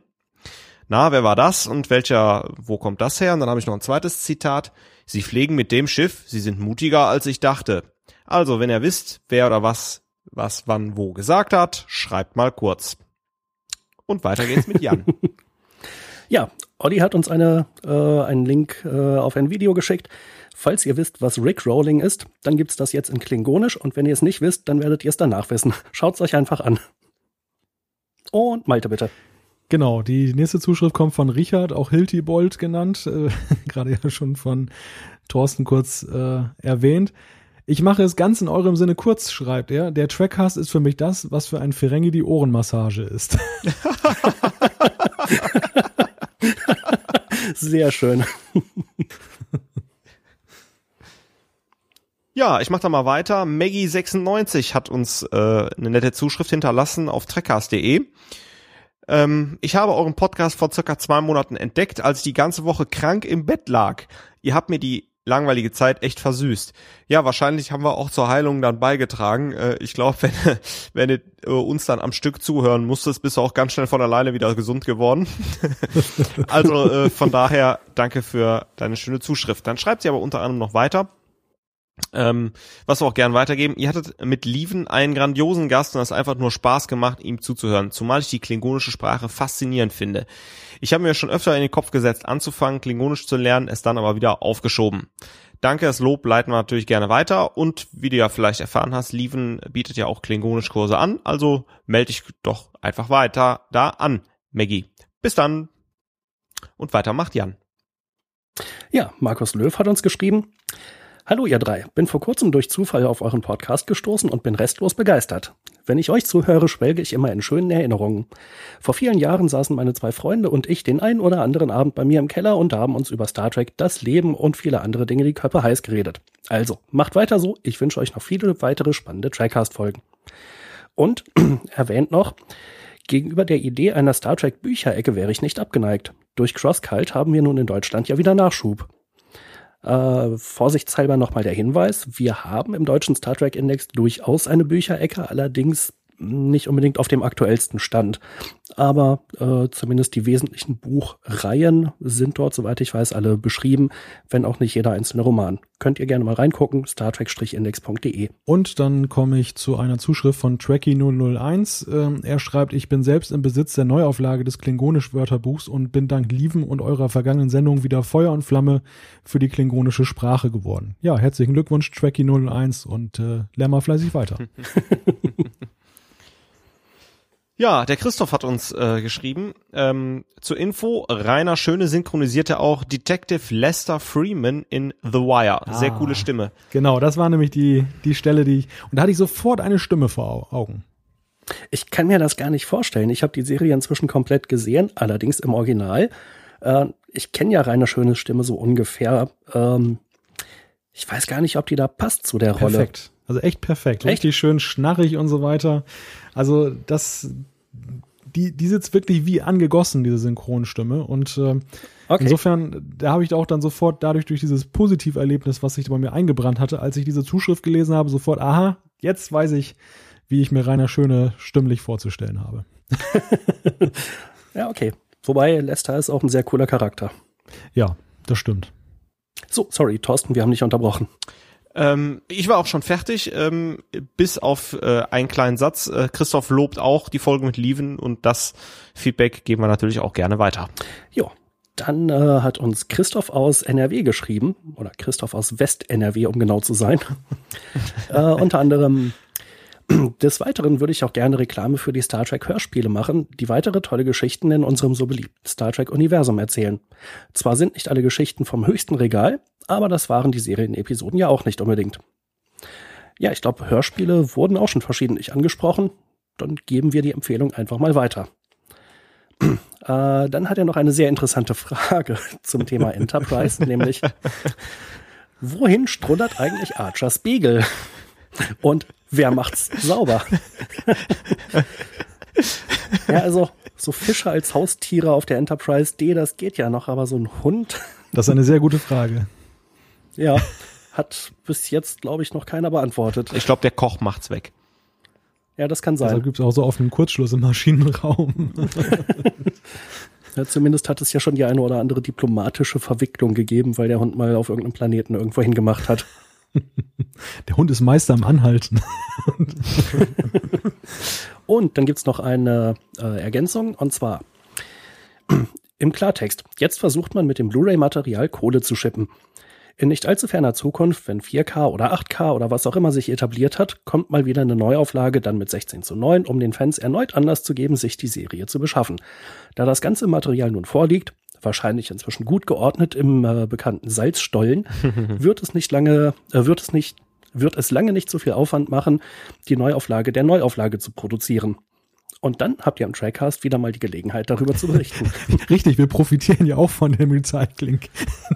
Durchaus.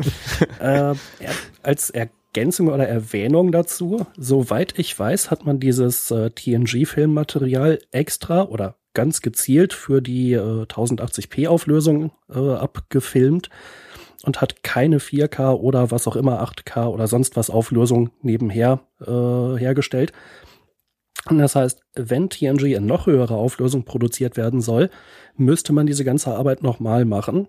Aber man weiß jetzt halt, wo alle Filmrollen liegen, weil die eben dafür komplett neu äh, oder teilweise neu sortiert und katalogisiert wurden. Da muss ich auch mal eine Lanze brechen für Paramount, dass sie natürlich jetzt nicht äh, schon für 4 oder 8K vorproduziert haben, ist natürlich als Geschäftsmann äh, nachvollziehbar, weil wer weiß denn bei aller Liebe zu Star Trek, ob man nach möglicherweise 40 Jahren oder 30, ja, 30 bis 40 Jahren äh, die Serie dann auch noch so heiß begehrt kaufen möchte. Und ähm, dann hat man da die ganze Arbeit geleistet, viel Speicherplatz da verbraucht und äh, dann ist das nachher alles für den Abfalleimer. Also so gesehen ist es wahrscheinlich wirtschaftlicher, einfach mal abzuwarten, wie sich das jetzt entwickelt mit den äh, kommenden TV-Standards und dann zu gucken, was gibt der Markt her und dann zu entscheiden, machen wir die Serie jetzt auch noch auf 8K. Eben, außerdem, ich, ich meine, so war es ja, Videokassetten kamen, dann kamen die DVDs, jetzt kommen die Blu-Rays, ähm, ja, ist, ist, äh, ja. es ist so. Und solange es Fans gibt. Also, wir hatten das Thema ja auch schon verschiedentlich.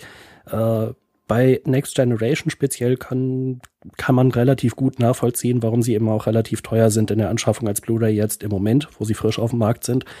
Bei den anderen Serien würde ich das aber sofort unterschreiben. Dieser sehr hohe Preis, den sie dafür haben wollen im Vergleich zu anderen Serien, das ist wirklich die Cash-Cow-Melken. Gut, dann geht's weiter mit, äh, mit Malte. Ja, Mr. Wuff hat uns geschrieben, ähm, ihm ist aufgefallen, ähm, also er auch erstmal Lob an, an Lieven für äh, das gute Gespräch, das sehr informativ und sehr schön war, wie er schreibt.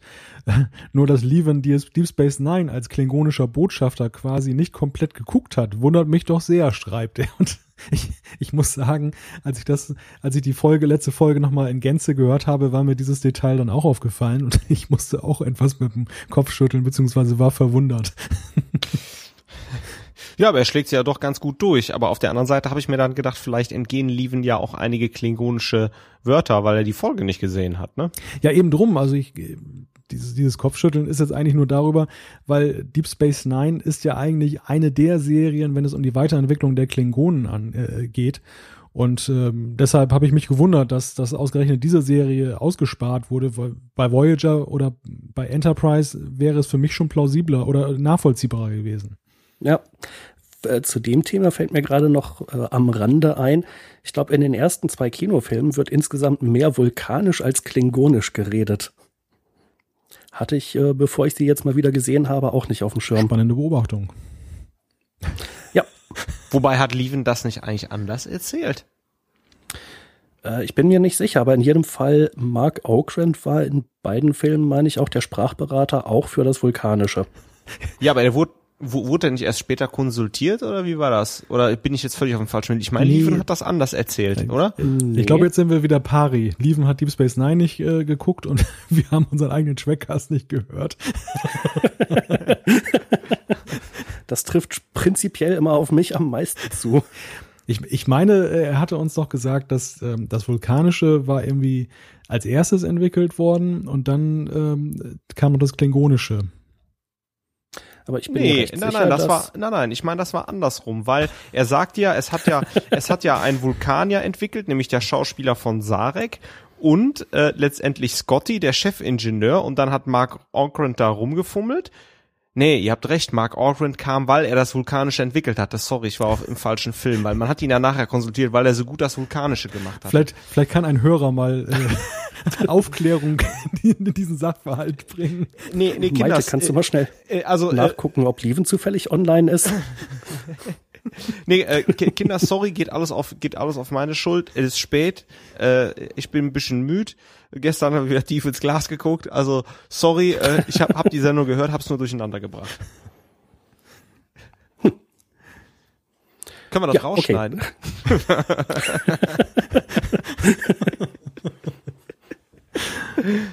Das wird ja richtig Schnittarbeit wieder.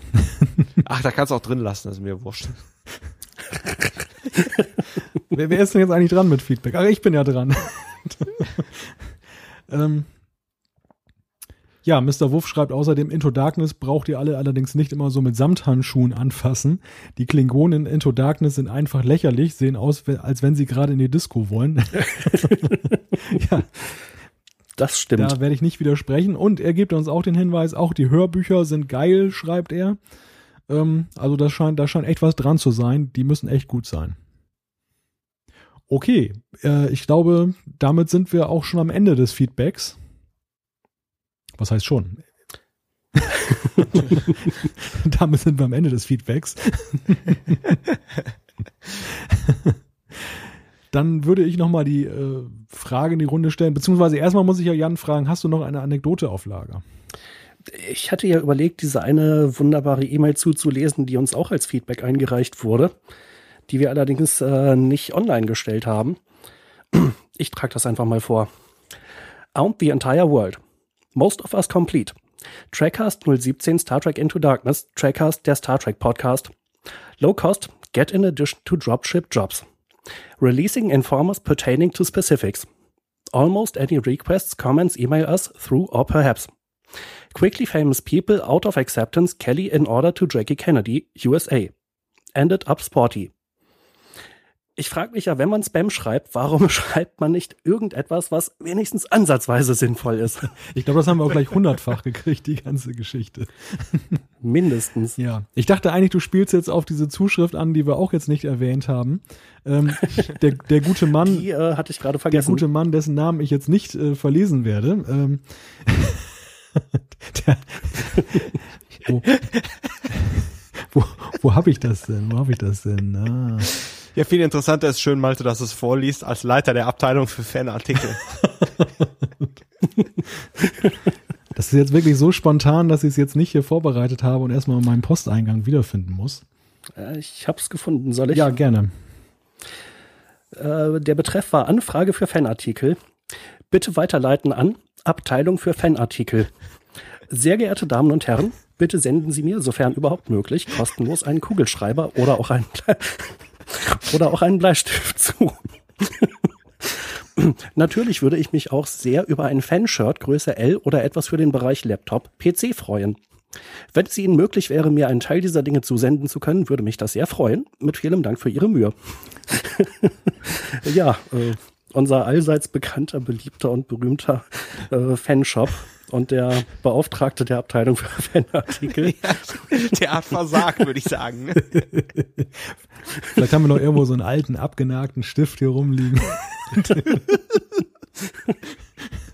also, liebe Leute. Ja, nee, äh, kommt gleich morgen in die Post, ne? Ist kein Thema. Schon unterwegs. Nebst wurde da auch das Beate Use Paket bestellt.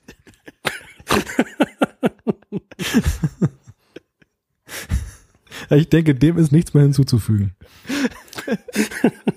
Aber danke für die Zuschrift. ja, meine Herren, gibt es noch Fragen? Nö, von mir aus nicht. Ich glaube, wir haben das Thema Voyager umfassend äh, erläutert. Und erschöpfend. Und erschöpfend, ja. Dann können wir das Fass ja tatsächlich end endgültig zumachen. Kein vorläufig endgültig für dieses Mal. Ja, dann muss ich heute den Part übernehmen mit keine Fragen mehr, eure Ehren. ja, das ist ja schon gefallen, deswegen. Ah, so, okay. Ich wunderte mich schon, ja. dass es ausblieb. Ja. Dann war dies der 24. Trackcast. Wenn ihr uns schreiben möchtet, schickt uns einfach eine E-Mail an post.trackcast.de. Wer gackert denn da rum? Tut mir leid. Ich habe heute Lachflash. Tut mir leid. Kannst du nicht ein Mikrofon muten, Mann?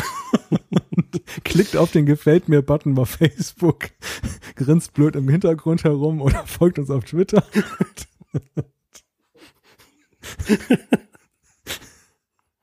Alle Infos zur Sendung gibt es auch auf www.trackcast.de. Wir freuen uns, wenn ihr auch beim nächsten Mal wieder einschaltet. Bis dann, macht es gut.